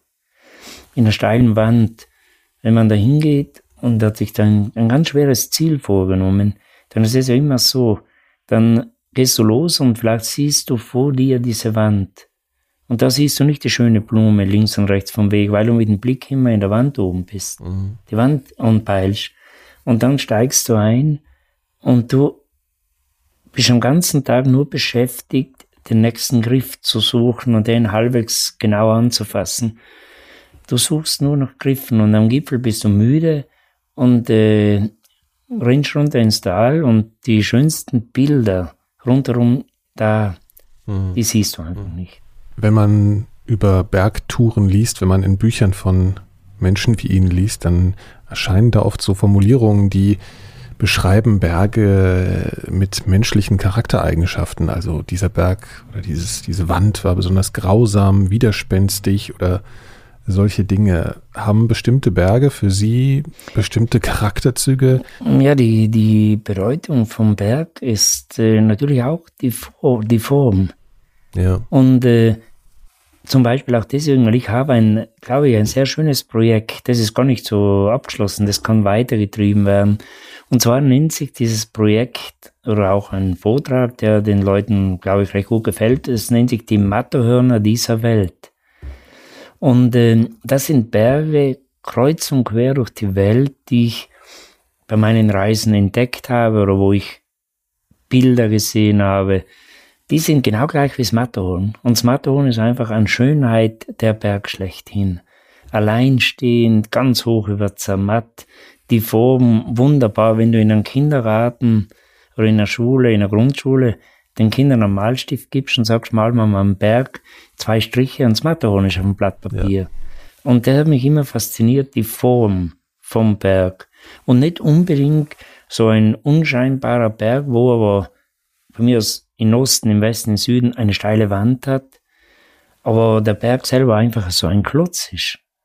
Das hat mich dann immer, ich war in diesen Wänden, aber hat mich nicht so fasziniert wie die, die Schönheit vom Berg, die Matterhörner. Und das war halt auch immer wieder ein Grund, wo ich meine, wie ich die Berge gesucht habe.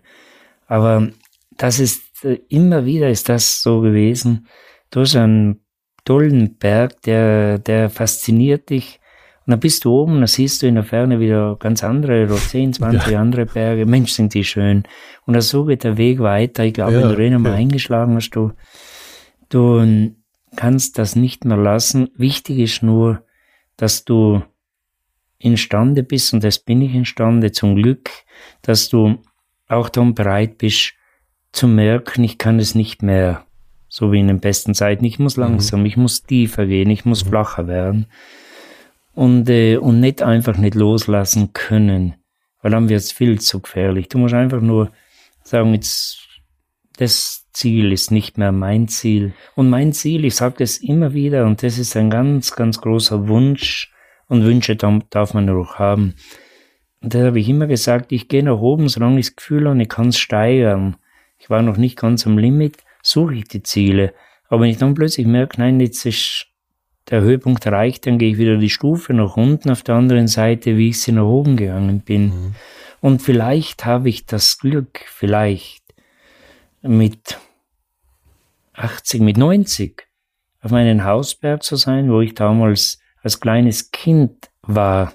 Und ich bin ganz, ganz sicher, dass ich dann glücklich wäre, so, das ist so der, der ferne Traum, dort oben zu sitzen und sagen, schau, jetzt bin ich wieder da, wo alles begonnen hat. Mhm. Jetzt wollte ich trotzdem nochmal auf äh, die 1991er Expedition zu sprechen kommen, wovon ja auch im Prinzip äh, der Film handelt. Ich will das nur mal einleiten, weil ich glaube ich, die Geschichte wäre, äh, ist wichtig, glaube ich, zu erzählen. Also das ist äh, 1991, ihre, war das Ihre erste eigene Expedition, die Sie selbst komplett organisiert haben?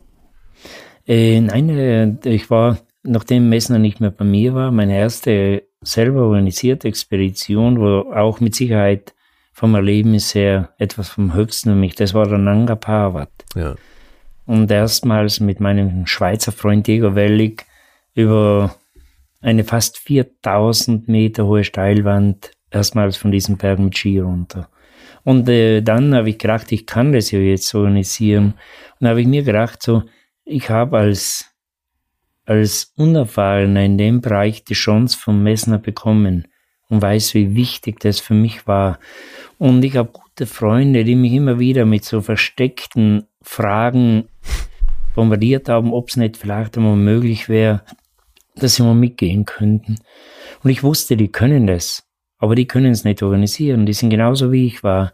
Und deswegen habe ich gedacht, so, und jetzt mache ich eine Expedition auf einen nicht sehr schweren, und nicht ganz hohe noch Tausender, weil das ist nicht der Sinn, wenn es für die das erste Mal war. Den Mannersloh und ich werde alles organisieren. Und habe das dann auch gemacht und äh, bei dieser Expedition kam es zu einer ganz großen Tragödie. Ja, ja wir sind zu dritt äh, aufgebrochen mhm. auf 7000 Meter oben. Da haben wir ein Biwakzelt gehabt, waren aber schon zwei Tage vorher im Aufstieg. Wir haben drei Tage für den Aufstieg benötigt, haben uns nicht auf Schnelligkeit angelegt, ganz im Gegenteil. Und äh, ja, am Gipfeltag sind wir los und äh, es war uns eigentlich klar, wir sollten um die Mittagszeit das hinter uns haben, weil am Nachmittag kommen meistens, wie die Tage, die Wochen zuvor uns gezeigt haben, Wolken rein.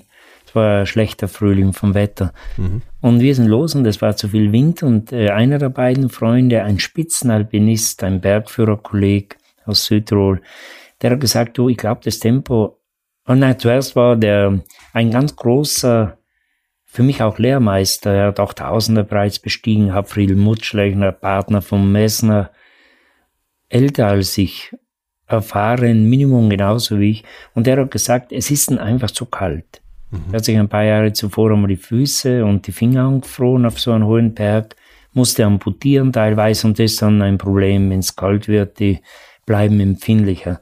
Ja. Ich mir gedacht, ja, ist vernünftig die Entscheidung, schade und er ist zurück zum Zelt. Und der andere sagt eine Stunde später, nein, äh, das Tempo kann er nicht halten und wir müssen so schnell gehen, sonst sind wir zu spät. Er dreht auch um. Mhm. Schade, haben wir gedacht. Und ich bin dann noch ein Stück weiter und gemerkt, nein, nach oben hin wird es stürmischer, viel, viel aggressiver vom Wind. Hat keinen Sinn, lassen wir's. Und bin zurück und als ich beim Zelt war, hat der andere gefehlt. Der ist abgestiegen und das kann jeder von uns allein machen. Das war nicht äh, in dem Moment leichtsinnig, das gehen wir runter allein da, wo ja. ja auch immer zu dritt sind, kein Seil verwendet. Und der hat gefehlt und dann sehen wir, dass er ein Stück unterhalb der Zelt und vom Zelt liegt das kann doch nicht sein. Sind hin und haben ihn nur noch tot vorgefunden. Und äh, ich vermute nur, dass er mir mir diese Zacken, die Steigeisen an den Füßen ja. in diesem Eisgelände. Und ich vermute, und das war ein Fehler von ihm, dass er ein Steigeisen ist vom Schuh weggerutscht. Und dann war der Hang doch zu steil, weil mit auf blanken Eis, mit der normalen Gummisohle vom Schuh hast keinen Halt. Und der ist weggerutscht, hat sich ein paar Mal überschlagen, das ist das Genick gebrochen. Also das war für uns unverständlich in diesem Gelände, dieser Top-Kletterer und sind weiter noch und, und einige Stunden später waren wir mitten in einem Gewitter. Es war Nachmittag und da kamen oft die Wolken, oft Gewitter. Ja, und einer, ein Blitz, der erste Blitz, der bei uns eingeschlagen hat, hat ein paar Meter neben mir meinen damals engsten Freund, für mich auch Lehrmeister, Vorbild, diesen Friedel Mutschleichner getroffen, voll. Den hat die ganze Mütze verbrannt. Und das haben Sie direkt vor sich gesehen? So ja, ich sage selber, stand ich daneben. Und äh, ja, mir hat es nur äh, der Blitz, äh, ich habe ganz viel Glück gehabt, weil der Stromschlag war enorm. Ich war auch benommen von diesem Stromschlag und mir hat es nur mhm. äh, einen Finger verbrannt. Ein Finger war verbrannt und der andere war natürlich neben mir voll getroffen tot. Wenn das alles passiert ist, haben wir schon umgedreht gehabt. Wir waren schon beim Zurückgehen. Weil ich würde niemals, niemals im Leben, wenn ich jetzt auf, mit einem Freund auf dem Weg nach oben bin und es passiert was und er verunglückt, da kann der Gipfel nur noch zehn Meter vor mir sein, dann gehe ich nicht mehr hoch. Nein, dann drehe ich um, weil äh, da, da ist die Freude weg, da hätte ich, das würde ich auch nicht über mein Gewissen bringen, zu sagen, so, der Freund ist jetzt verunglückt, aber ich will unbedingt auf den Gipfel hoch. Nein, nein, nein, auf keinen Fall. Aber das war eben, diese Tragödie war im Abstieg. Da haben wir schon entschlossen, wir geben, wir hören auf. Und äh, da kann man immer umdrehen, weil man schon beim Umdrehen ist. Aber auf keinen Fall weitergehen, wenn irgendwas passieren sollte, nur damit man dann nachher so einen Gipfel hat, dann ist der Gipfel für mich wertlos geworden, das zählt nicht mehr. Dann stehst du allein oben in diesem Chaos, musst noch eine Nacht oben bleiben, bivakieren und, und ja, wenn ich da am nächsten Tag dann den Abstieg Da habe ich mich gewundert am nächsten Tag, dass ich überhaupt noch da bin. Und dann den Abstieg zurück mhm. zum Fuß des Berges ins Basislager, wo noch andere Freunde waren. Da war ich ganz sicher, das wird mein letzter Abstieg von einem Berg werden. Da war ich mhm. absolut, da, ja, fertig. Ganz in einem tiefen Loch und, und äh, bin dann auch heimgefahren. Das war auch mühsam mit diesen Nachrichten. Schon einmal die Angehörigen, die Frauen der Kollegen verständigen, ja. dass sie nicht mehr zurückkommen. Und dann natürlich auch die Fragen danach, wenn so eine Tragödie passiert, musst du auch zu der Sache stehen und die Geschichte immer wieder schildern, was natürlich nicht für die Verarbeitung beiträgt. Und dann war es für mich vorbei und ich, für mich war klar, ich habe jetzt dieses Thema Berg abgeschlossen. Und äh, zum Glück habe ich dann den Faden wieder gefunden und mit Hilfe von außen natürlich auch, die mich motiviert haben, gehen wir mal und dann ich gespürt immer am Abend, deshalb tut mir gut. Und bin weiter und gedacht, weil es ist einfach nur die Möglichkeit weitergehen.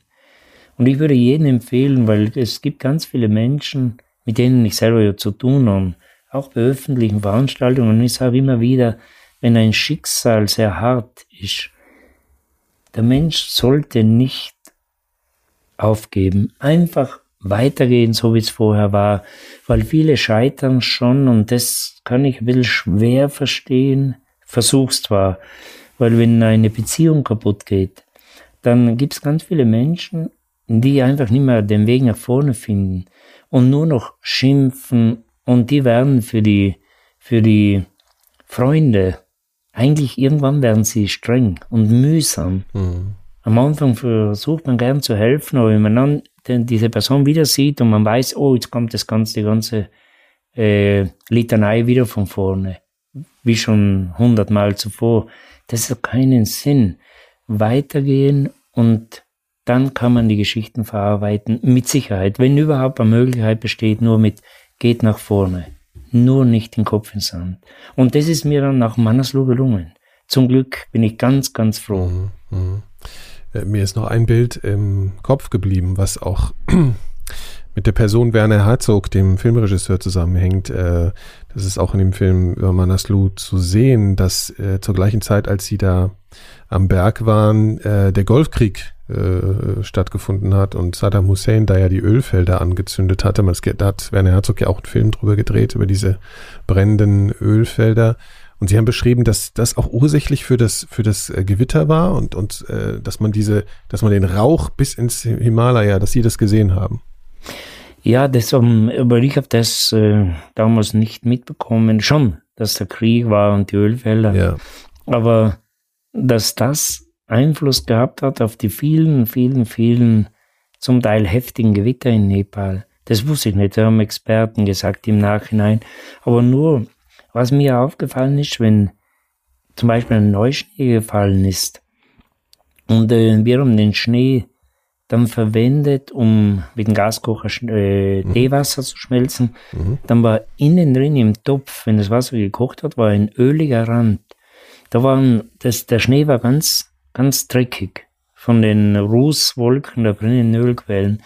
Und wenn diese Rußwolken hergekommen sind über die Berge Himalayas, dann hat, haben sich auch die Hitze, die Hitze hat sich mehr entwickelt durch diese schmutzige Luft oben und die Gewitter waren heftiger. Haben die Experten mir gesagt, das hätte ich selber nicht beurteilen können oder ist nicht mein, meine, ich habe da keine Erfahrung in der Hinsicht, aber es ist nachvollziehbar. Ja. Und es könnte sein, Vielleicht auch nicht, aber es könnte sein, weil es, das Wetter war extrem äh, launisch und von den Gewittern her abnormal. So habe ich Nepal nie erlebt, wie in diesem Frühling, dieser heftigen Gewitter in diesen Höhen oben. Weil die Gewitter sind meistens tiefer rund, aber über 6.000 und 7.000 Meter nicht mehr so häufig. Da bist du über den Gewitterwolken. Und du siehst weit unter dir oft einmal die Blitze funkeln, speziell in der Nacht. Und dann, wenn du runterkommst, dann siehst du ein heftiges Gewitter und oben hast du die Sterne beobachtet. Ja. Im Film sagen Sie, glaube ich, oder zu Ihrem Freund oder andersrum, also in dieser gespielten Szene auch sowas, also bevor diese Blitz- äh, Unfall passiert, irgendwie, dass die Luft elektrisch oder so. Haben Sie das Gefühl, dass das auch wirklich zu spüren war, dass, dass sich da irgendwas schon ankündigt? Ich glaube, da funken dann auch die, die, die noch aufgeladenen Ski und so, oder? Also das müssen Naturerfahrungen natürlich in schrecklicher Weise irgendwie sein, die man sich überhaupt nicht vorstellen kann, wenn man dann nicht mal ganz nah dran ist. Ja, aber das spürt man schon, weil jeder, der jeder Wanderer, der ziemlich viel gewandert ist, der wird das vielleicht auch schon erlebt haben. Wenn du irgendwo auf einer exponierten Stelle bist, wenn ein Gewitter aufzieht, dann, äh, dann äh, ist in der Luft ganz deutlich so ein Knistern zu hören. Das kann man eigentlich so fast verstehen, wie wenn man die Haare zwischen die Finger nimmt und so reibt. So knistern, Nemino. Oder wenn es ganz schon ziemlich nahe ist, dann ist das genauso, wie wenn neben, neben Inora eine Biene herumfliegt oder eine Wespe. Diese Summen. Und das ist eben die Spannung in der Luft. Wenn man unter einer Hochspannungsleitung durchgeht, dann kann man es auch oft einmal hören. Allgemein, regelmäßig, nicht wenn ein Gewitter aufzieht, dass man oben dieses leichte das Summen hört vom Strom. Und das, das wissen wir schon. Und wenn wir das hören, dann sind wir ja sowieso schon äh, wenn wir irgendeine Chance haben und so, sind wir schon beim Abstieg. Ich sage irgendeine Chance deswegen, weil wenn du eine schwere Wand hochkletterst bis in Gipfelnähe und du weißt, du hast jetzt nur noch ein kurzes Stück und dann kommst du zum Gipfel und kannst ganz schnell über die normale Route runterlaufen, dann sucht man oft schnell den Fluchtweg nach vorne, um schnell abzuhauen. Aber ansonsten, wenn wir das bei einer normalen, einem normalen Bergtour spüren, ganz leise nur, das ist äh, das tausendprozentige Zeichen umzudrehen. Da sind wir weg. Ja. Ähm, wie ist es denn eigentlich insgesamt mit der Solidarität am Berg so bestellt? In dem Film Manaslu sieht man ja auch mal so eine Gruppe Bergsteiger an einer anderen Gruppe vorbeilaufen, einfach die offensichtlich gerade im Sterben liegen oder es denen es zumindest sehr schlecht geht, weil sie keinen Sauerstoff mehr haben oder sonst wie höhenkrank sind.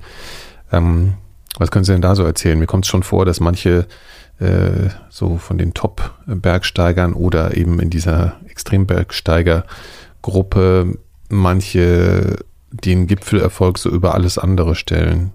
Ja, die, wir haben selber ja bei unseren Expeditionen waren wir ja immer allein, da ist keine Masse, wie man jetzt die Bilder vom Everest sieht. Und äh, da waren eigentlich nicht parallel bei, äh, in der gleichen Route andere Alpinisten. Aber wenn man zum Beispiel Bilder sieht am Everest, wo Leute total erschöpft, komplett erschöpft da liegen.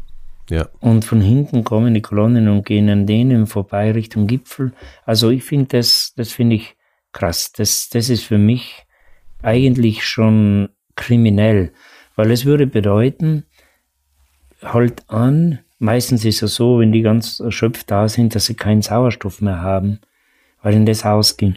Halt an, gib ihnen Sauerstoff, der wird sich relativ schnell ein bisschen erholen und dann hast du halt den Gipfel verloren und musst mit ihnen zurück. Und äh, das sollte eigentlich ohne Diskussion die Voraussetzung sein. Wenn man irgendwo etwas sieht, dann darf der Gipfel nicht mehr für dich wichtig sein, egal wie wertvoll, wie ein großer Traum der war, dann ist in erster Linie einfach einmal, du musst, wenn du eine Möglichkeit hast, immer helfen. Mhm. Immer helfen.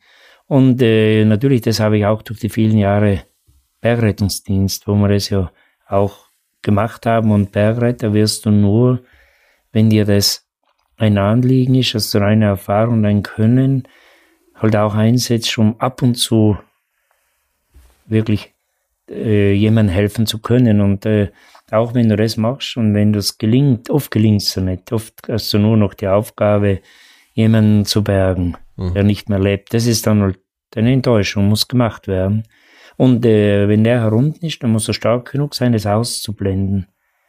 Dann am nächsten Tag muss das Leben ganz normal weitergehen, das musst du wegkommen vom Kopf. Mhm. Aber wenn das gelingt, dass du jemanden holen kannst, der es nicht überlebt hätte ohne diese Hilfe. Äh, das gibt ja ganz viel. Ja.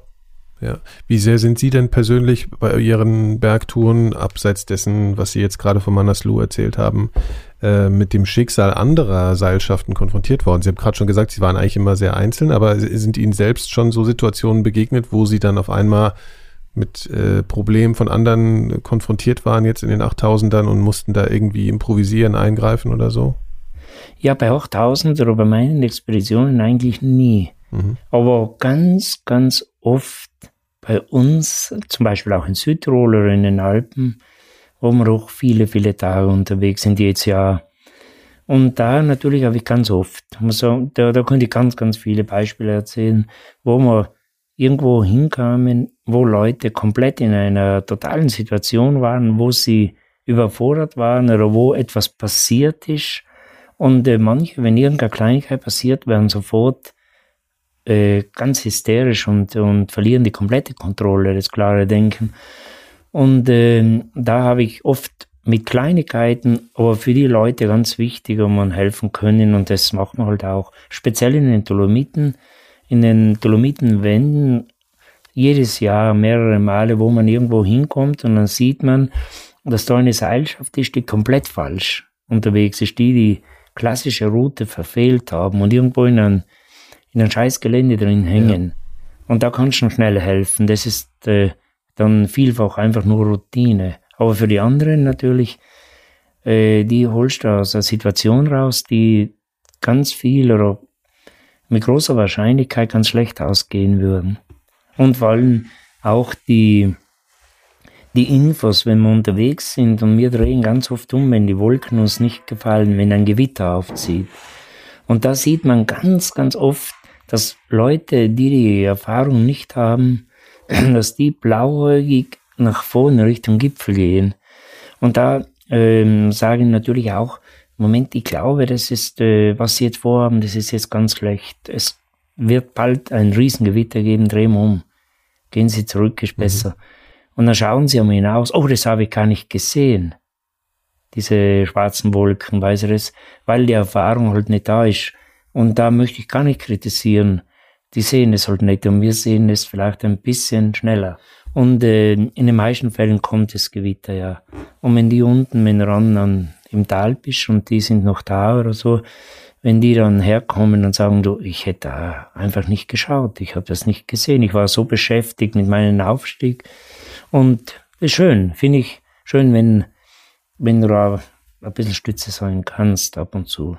Aber in ganz schweren, bei schweren Expeditionen ist mir nie passiert. Da waren wir immer nur zu zweit, zu dritt oder vielfach auch alleine unterwegs. Mal was ganz anderes, äh, gar nicht so praktisch, aber eigentlich was einfach mit dem Bergsteigen zu tun hat. Es ist in meiner Wahrnehmung so, dass Bergsteigen sehr lang eine extrem krasse Männerdomäne war. Und ich habe das Gefühl, das hat sich aber irgendwann so ein bisschen geändert, ja. Also äh, es gibt ja jetzt auch sehr berühmte Frauen, die, die auf, auf Berge steigen und so weiter. War das früher einfach überhaupt nicht äh, der Fall, als Sie ähm, so in Ihrer Hochphase waren? Hätten Sie sich damals vorstellen können, mit einer Frau gemeinsam, also in einer Zweierseilschaft aufzusteigen? Oder war das tatsächlich sowas, wo man sagte, oder wo man gar nicht drüber nachdachte? Es war halt ein Männerding. Ja, es ist in, wenn in der Anfangszeit, wenn ich so im extremen Bereich unterwegs war, waren wirklich kaum. Da waren eigentlich nicht die Frauen, die auch sehr vorne mitgemischt haben. Das hat sich verändert. Und weil die Frauen sind sehr stark. Äh, speziell im Felsbereich Klettern, weil es ist mehr Turnen. Das Klettern ist fast mehr wie Tanzen oder Turnen, Gleichgewichtsspiel und so. Da sind sie richtig gut drauf. Und ich merke so, wenn ich oft einmal so Grundbasiskurse mache im Kletterbereich, mhm. und wenn da Frauen dabei sind, die sind meistens, wollen bis zu einem gewissen Punkt hin, sind sie viel geschickter als die Männer. Weil die Männer suchen in der, gerade bei diesen ersten Übungen, die suchen nach Felsgriffen, wo sie mit den Händen anpacken können und dann ziehen sie, die setzen die Kraft ein. Die Frau hat schlankere Hände und weniger Armkraft und die steigt viel, viel eleganter, verteilt das Gewicht und schleicht nach oben. Ist gut. Auf den hohen Bergen bin ich der Meinung, dass da der Mann schon Vorteile hat. Da, das ist auch in der alpinen Geschichte bewiesen, weil das ist eher auch ein Kraftsport, Rucksack tragen und so, wo vielleicht von den Kräften her die, die Frau von den, vom Höhentaulichen absolut nicht, aber einfach von der Kraft her ein bisschen benachteiligt ist. Und äh, da, wenn man die Alpingeschichte verfolgt, da sieht man es ja auch. Aber im Kletterbereich sind sie sehr stark und mich freut es auch. Ich bin ganz beeindruckt und ich bewundere zum Beispiel eine Frau aus Österreich, eine ganz fantastische Frau, die Gerlinde Kaltenbrunner. Ja, ja. Die habe ich kennengelernt, wenn sie angefangen hat mit diesen Bergsteigen. Ich war da ja schon Profi. Und, äh, da, sie war mehr Sportlerin, Radfahren und so. Und die war so begeistert und die hat Schritt für Schritt sich immer weitergebildet und ist zur ganz klar besten Alpinistin weltweit geworden. Sie hat auch als erste Frau alle 14 Achttausender ohne Sauerstoffmaske bestiegen. Mhm. Also bewundernswert und da sieht man, wie stark die Frauen am Berg sind. Ja. Sie hat aber auch schlimme Unfälle auch erlebt, glaube ich, ne? Also vergleichbar ja. mit der ihrigen, ja, ja. Ja, es ist, hat eben auch die Schicksalsschläge einstecken müssen und ist doch immer weitergegangen. Einmal habe ich sie motiviert. An K2 ist der Partner vom Glück. Sie sind nicht zum Gipfel gekommen und ich habe sie getroffen und sie war sehr geschockt. Und ich habe gesagt, Linde, geh weiter nach vorne. Geh im nächsten Jahr wieder hin zu dem Berg. Also mach nicht den Fehler, dass, wie wir vorhin im Gespräch schon gesagt haben, dass du den Kopf ins Sand steckst und dir die Frage stellst noch, warum, warum ist das passiert, warum, weil es ändert man nicht mehr. Und sie hat sich dann richtig gefreut und irgendwann hat sie gesagt so, jetzt ist vielleicht die Risikobereitschaft nicht mehr so da, die Kräfte lassen nach, das war's. Ich gehe schön auf den Berg, ich mache es gemütlich. Also ein ganz guter Weg. Und ich glaube, das ist wichtig. Du darfst nicht versäumen zu sagen, pass auf, der Wettlauf ist vorbei. Ja. Ich wollte noch ein Thema, Thema ansprechen und zwar eigentlich das, was, äh, worüber ich immer so nachgedacht habe. Es gibt ja diese, die Sherpa, also die, die im Prinzip äh, ja, es äh, oft die helfende Rolle übernehmen bei Expeditionen. Und ich habe mich manchmal so gefragt, äh, wenn ich sowas gesehen habe, ob die Sherpa nicht vielleicht sogar die viel besseren Bergsteiger sind. Und aber die, der Ruhm sozusagen denen, die aus der, in Anführungszeichen, westlichen Welt ankommen und dann eben diese Erstbesteigung machen, also zum Beispiel wie Hillary auf dem Everest oder so.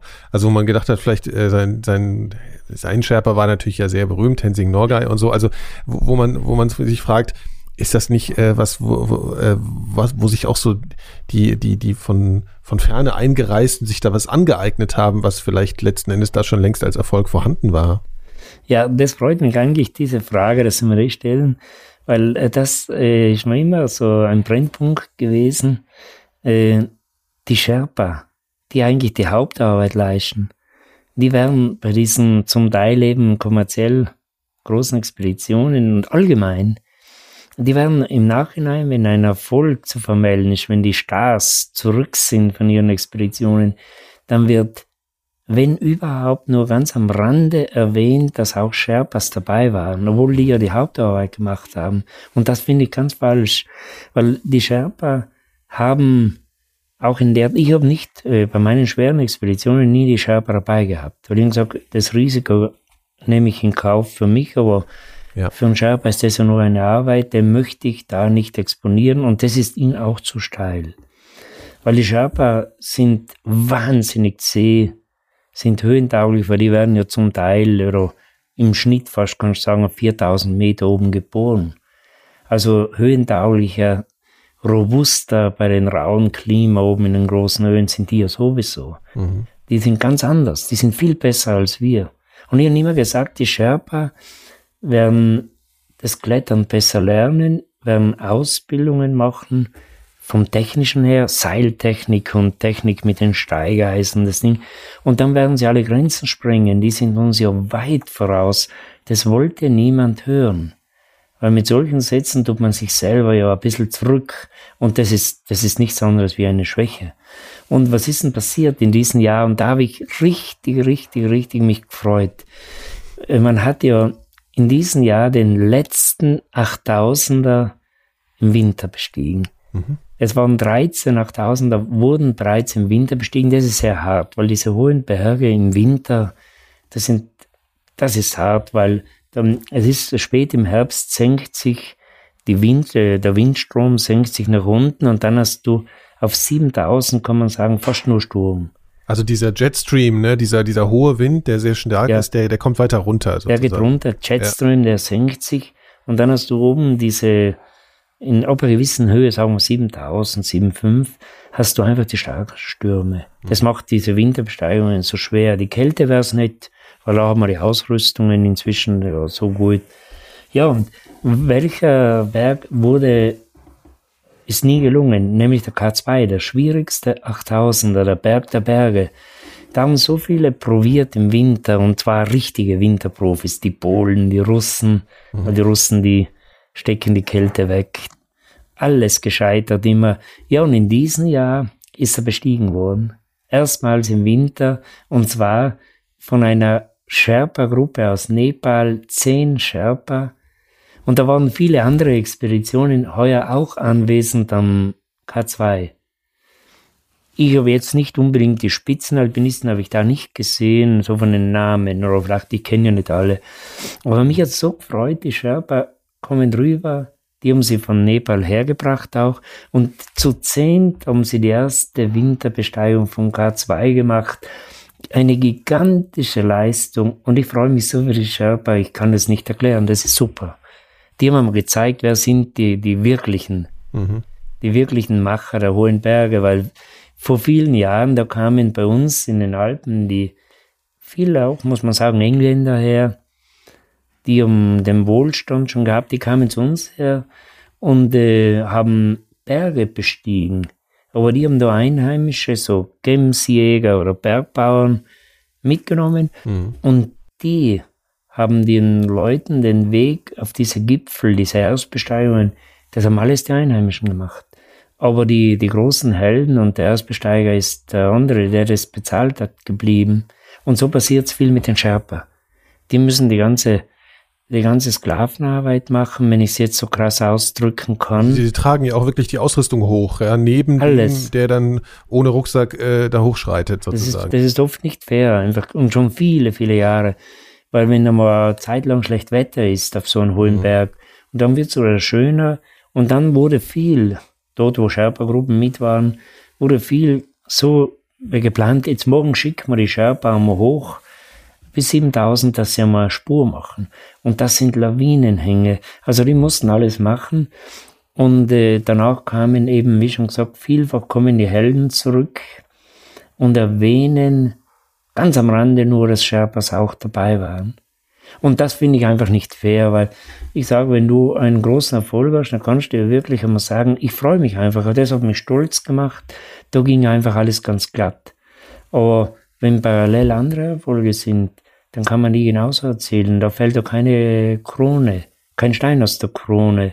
Weil zum Beispiel, ich habe vorhin, wenn wir so gesprochen haben, es war so lebendig, und äh, habe ich gesagt, die, die mentale Stärke der polnischen Bergsteiger.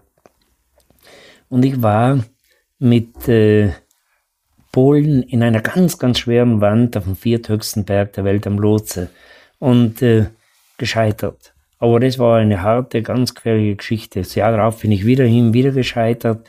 Und die 22. Expedition, die diese Wand probiert hat, war erfolgreich.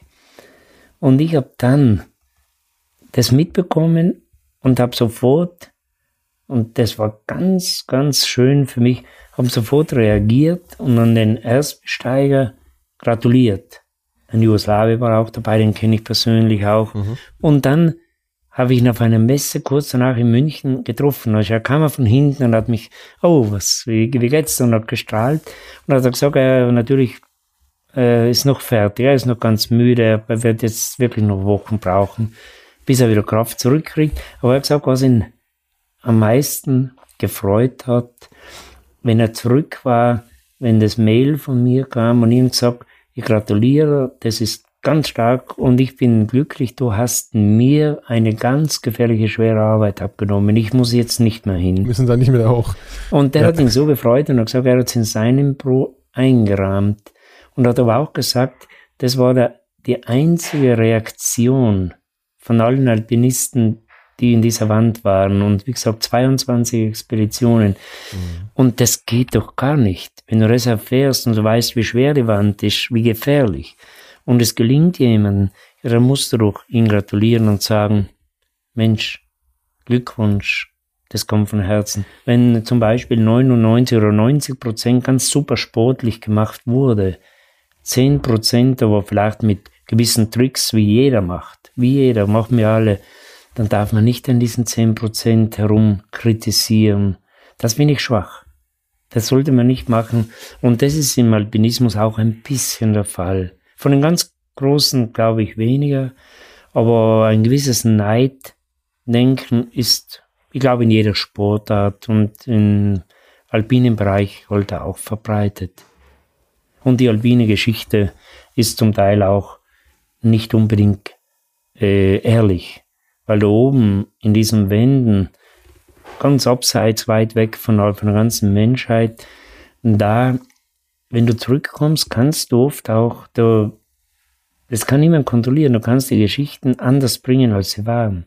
Weil da ist kein Schiedsrichter wie am Fußballfeld, da ist keine Kamera wie beim Skirennen, beim Langlauf. Da oben äh, beruht vieles auf die Glaubwürdigkeit der Erzähler. Und wenn man alles wissen würde, dann wäre die mit Sicherheit die ganze Alpingeschichte müsste man neu mischen. Weil am Berg wird äh, auch in den ganz, ganz extremen Bereich, da wird gelogen. Ja. Ich meine, das ist ja auch das, was wir vorhin besprochen haben, dass da, äh, also allein wenn man schon weiß oder sieht, dass zum Beispiel an Sterbenden vorbeigegangen wird, ist ja auch so ein Thema, was wir vorhin schon hatten. Äh, wenn man das aber schon weiß, dann kann man sich vorstellen, was sozusagen noch passiert, ohne dass man davon gehört hätte. Ja, ja das erzählt ja. natürlich niemand. Und äh, da sind Geschichten aufgedeckt worden, zum Teil schon haarsträubend. Und äh, ganz viele natürlich, die sind nie auf, werden wahrscheinlich auch nie aufgedeckt werden. Ja. Und es geht auch oft um Verdächtigung. Also mir, mir ist natürlich ja. gerade die, die berühmteste Geschichte wahrscheinlich zumindest im deutschsprachigen Raum mit Reinhold Messner und seinem Bruder, ja, und so. Das sind ja alles diese, also wo, wo er auch sehr angefeindet wurde, ähm, was ich ja. nicht beurteilen kann, aber was man sofort als äh, Verdächtigungsfall halt kennt, weil er da am Nanga Parbat äh, verunglückt ist, der Bruder, und dann wurde Reinhard Messner beschuldigt und so. Und da weiß man natürlich letzten Endes nie so ganz sicher, was da passiert ist, ohne jetzt da Verdacht äh, schüren zu wollen. Aber es hm. ist ja hm. einfach so, ja. Da ist, ist, ist ja, genau. Die waren, die zwei waren allein unterwegs, die eine ist verunglückt, der andere weiß es. Und äh, ich habe das auch in, in den ganzen Jahren oder so, wo ich wirklich eng mit Messner unterwegs war, mhm. das liegt mir sehr nahe. Und weil er war damals mit dem Bruder zusammengeschweißt. Als Bruder und als Freund. Und äh, dann eigentlich hat niemand das Recht, wenn er zurückkommt, am Boden zerstört, ihn dann auch noch zu sagen, du hast den Bruder fast geopfert, im Stich gelassen und so. Das ist, das ist eigentlich ich glaube, das ist zu viel. Das darf mhm. man nicht machen, weil die waren wirklich zusammengespeist. Und das Letzte, was man will, ist ja sowieso das, äh, das Schlimmste, was dir passieren kann. Das habe ich immer Angst gehabt und leider jetzt einige Mal erleben müssen. Und ich gedacht, wenn man aufbricht zu zweit, wir waren vielfach bei den schwierigsten Expeditionen zu zweit nur. Und äh, der, die Sorge, wenn ein Stein den Kollegen trifft oder wenn der abstürzt, du kommst allein zurück.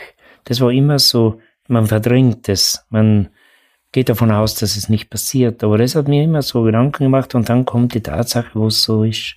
Mhm. Und dann nicht nur einmal, wo es einige Mal passiert. Das zweite Mal ist nicht mehr so schmerzvoll, da kann man mit solchen Situationen besser umgehen, als wenn das das erste Mal passiert. Wenn im Vorfeld, wenn sowas passiert, dann hofft man, dass es dich selber trifft und dass nicht du dastehst und der andere ist weg und du musst mit der Situation zurechtkommen. Mhm. Mhm. Weil den, den es trifft, der spürt es gar nicht, wenn es so ein Absturz ist. Das ist überhaupt kein, für den ist gar kein Problem. Die Fürchterlichkeit, so am Berg zu verunglücken, das gibt's für mich schon ganz lang nicht mehr. Weil ich habe es einige Mal erlebt, wo ich ganz sicher war, das war's jetzt. Einmal mit einem französischen Freund am Fuße von K2. Wir waren am Fuß vom Berg und dann kam uns von oben eine Lawine entgegen, das, das war gigantisch, eine Eislawine. Und mir war ganz, mhm. ganz klar so, das war's. Und du hast das Gefühl, na schade. Aber du, du weißt genau, das ist gewesen. Und dann kommt das Gedöse, dann kommt die Stauwolke, die Schauwolke kommt auf dich zu und du bist, du bist, äh, eigentlich das Leben ist abgeschlossen. Und äh, dann hört das Gedöse auf, die Wind Welle hört, geht weg, der Staub geht weg, kriegst schwer Luft, weil Schneestaub kommt von allen Seiten. Und dann bist du da. Und es ist alles ruhig. Und du siehst die Eisbrocken überall herumliegen. Und dann stellst du fest, wenn es dich jetzt getroffen hätte, das wäre gar nicht schlimm gewesen durch den Schock. Du siehst es kommen und äh, da ist nicht eine Panik da, überhaupt nichts. Und auf einmal, ja, du bist ja noch da. Also deswegen weißt du, die Betreffenden, auch Freunde, ich habe viele, viele, leider Gottes Freunde verloren. Das sind ja meine Bergfreunde, sind alles ziemlich extreme und die sind halt schon wirklich viele, wo ich sagen kann, nie am Berg verunglückt sind. Aber zum Glück war ich nur ein paar Mal dabei, wenn einer verunglückt ist. Aber ich weiß genau, wenn die abgestürzt sind und äh, dann äh, viele denken, ma, der ist da runtergeflogen und die Angst und so, der hat keine Angst.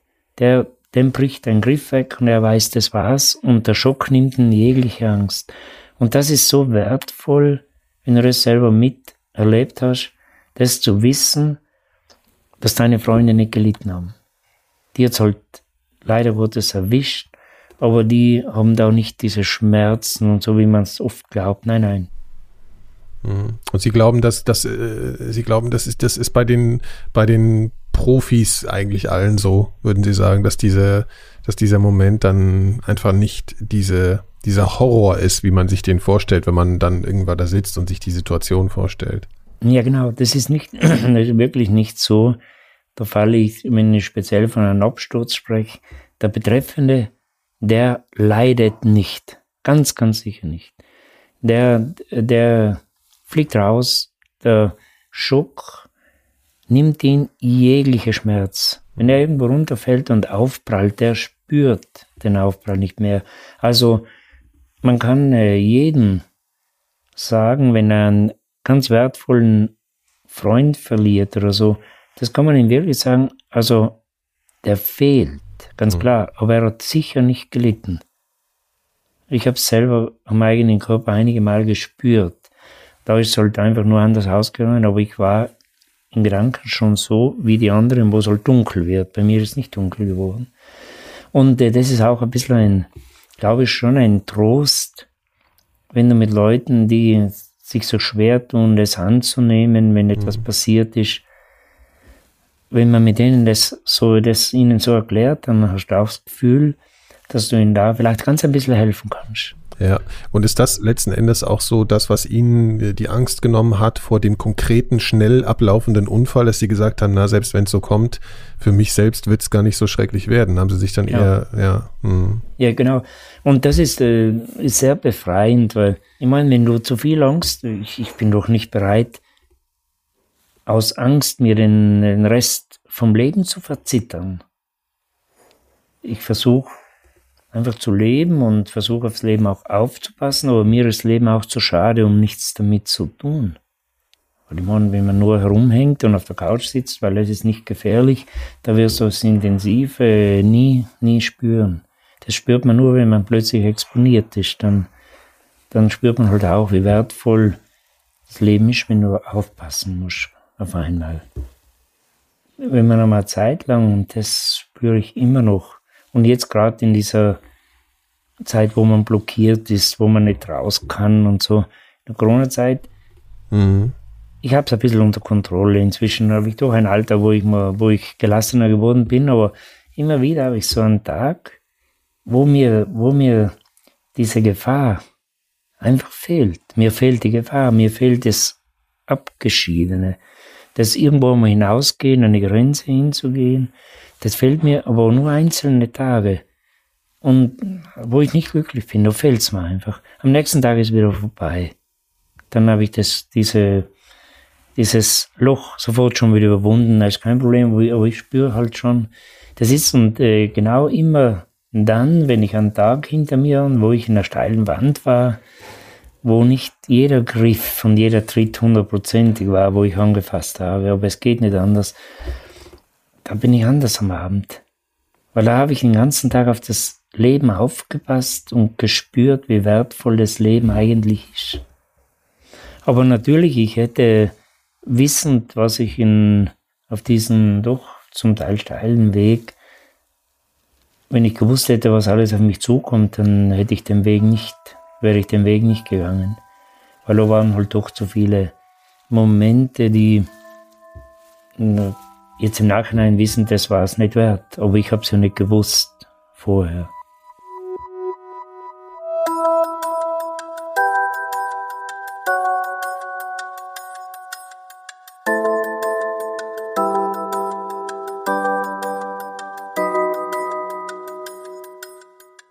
Das war mein Gespräch mit Hans Kammerlander. Alle meine weiteren Interviews in diesem Podcast findet ihr unter elementarfragen.4000herz.de und natürlich überall, wo es Podcasts gibt.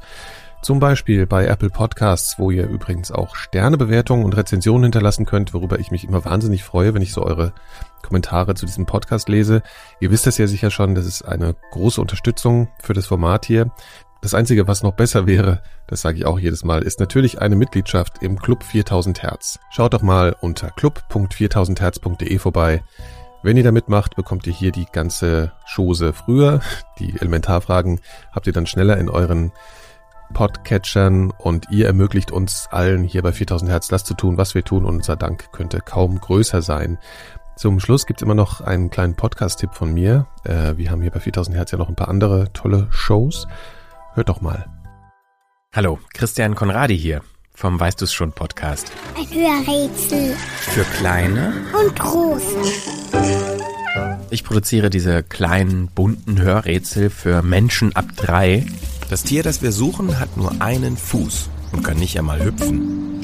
Angefangen habe ich damit eigentlich aus purem Eigennutz. Als mein Sohn nämlich anfing, sich für Audio zu interessieren, habe ich gemerkt, dass es tatsächlich eher wenige Inhalte gibt, die auch kleinkindgerecht sind und dazu auch noch Erwachsenen Spaß machen. Das Tier, das wir suchen, ist größer als du, wenn es seine Arme ausstreckt.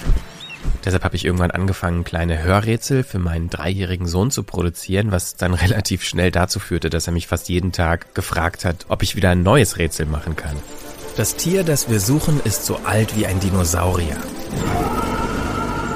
Diese Hörrätsel haben sich dann nach und nach im Bekannten- und Freundeskreis verteilt. Zurück kam ziemlich gutes Feedback und da war dann der Schritt zum Podcast auch gar nicht mehr so groß. Anders als wir Menschen kann unser Tier schon laufen, wenn es auf die Welt kommt. Und das, obwohl es nur einen Zeh an jedem Fuß hat. Und jetzt viel Spaß beim Hören.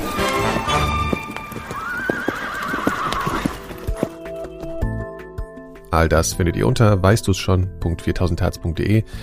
Nun bleibt mir nur noch euch fürs Zuhören zu danken und mich bis zum nächsten Mal zu verabschieden. Also allerherzlichsten Dank und bis bald.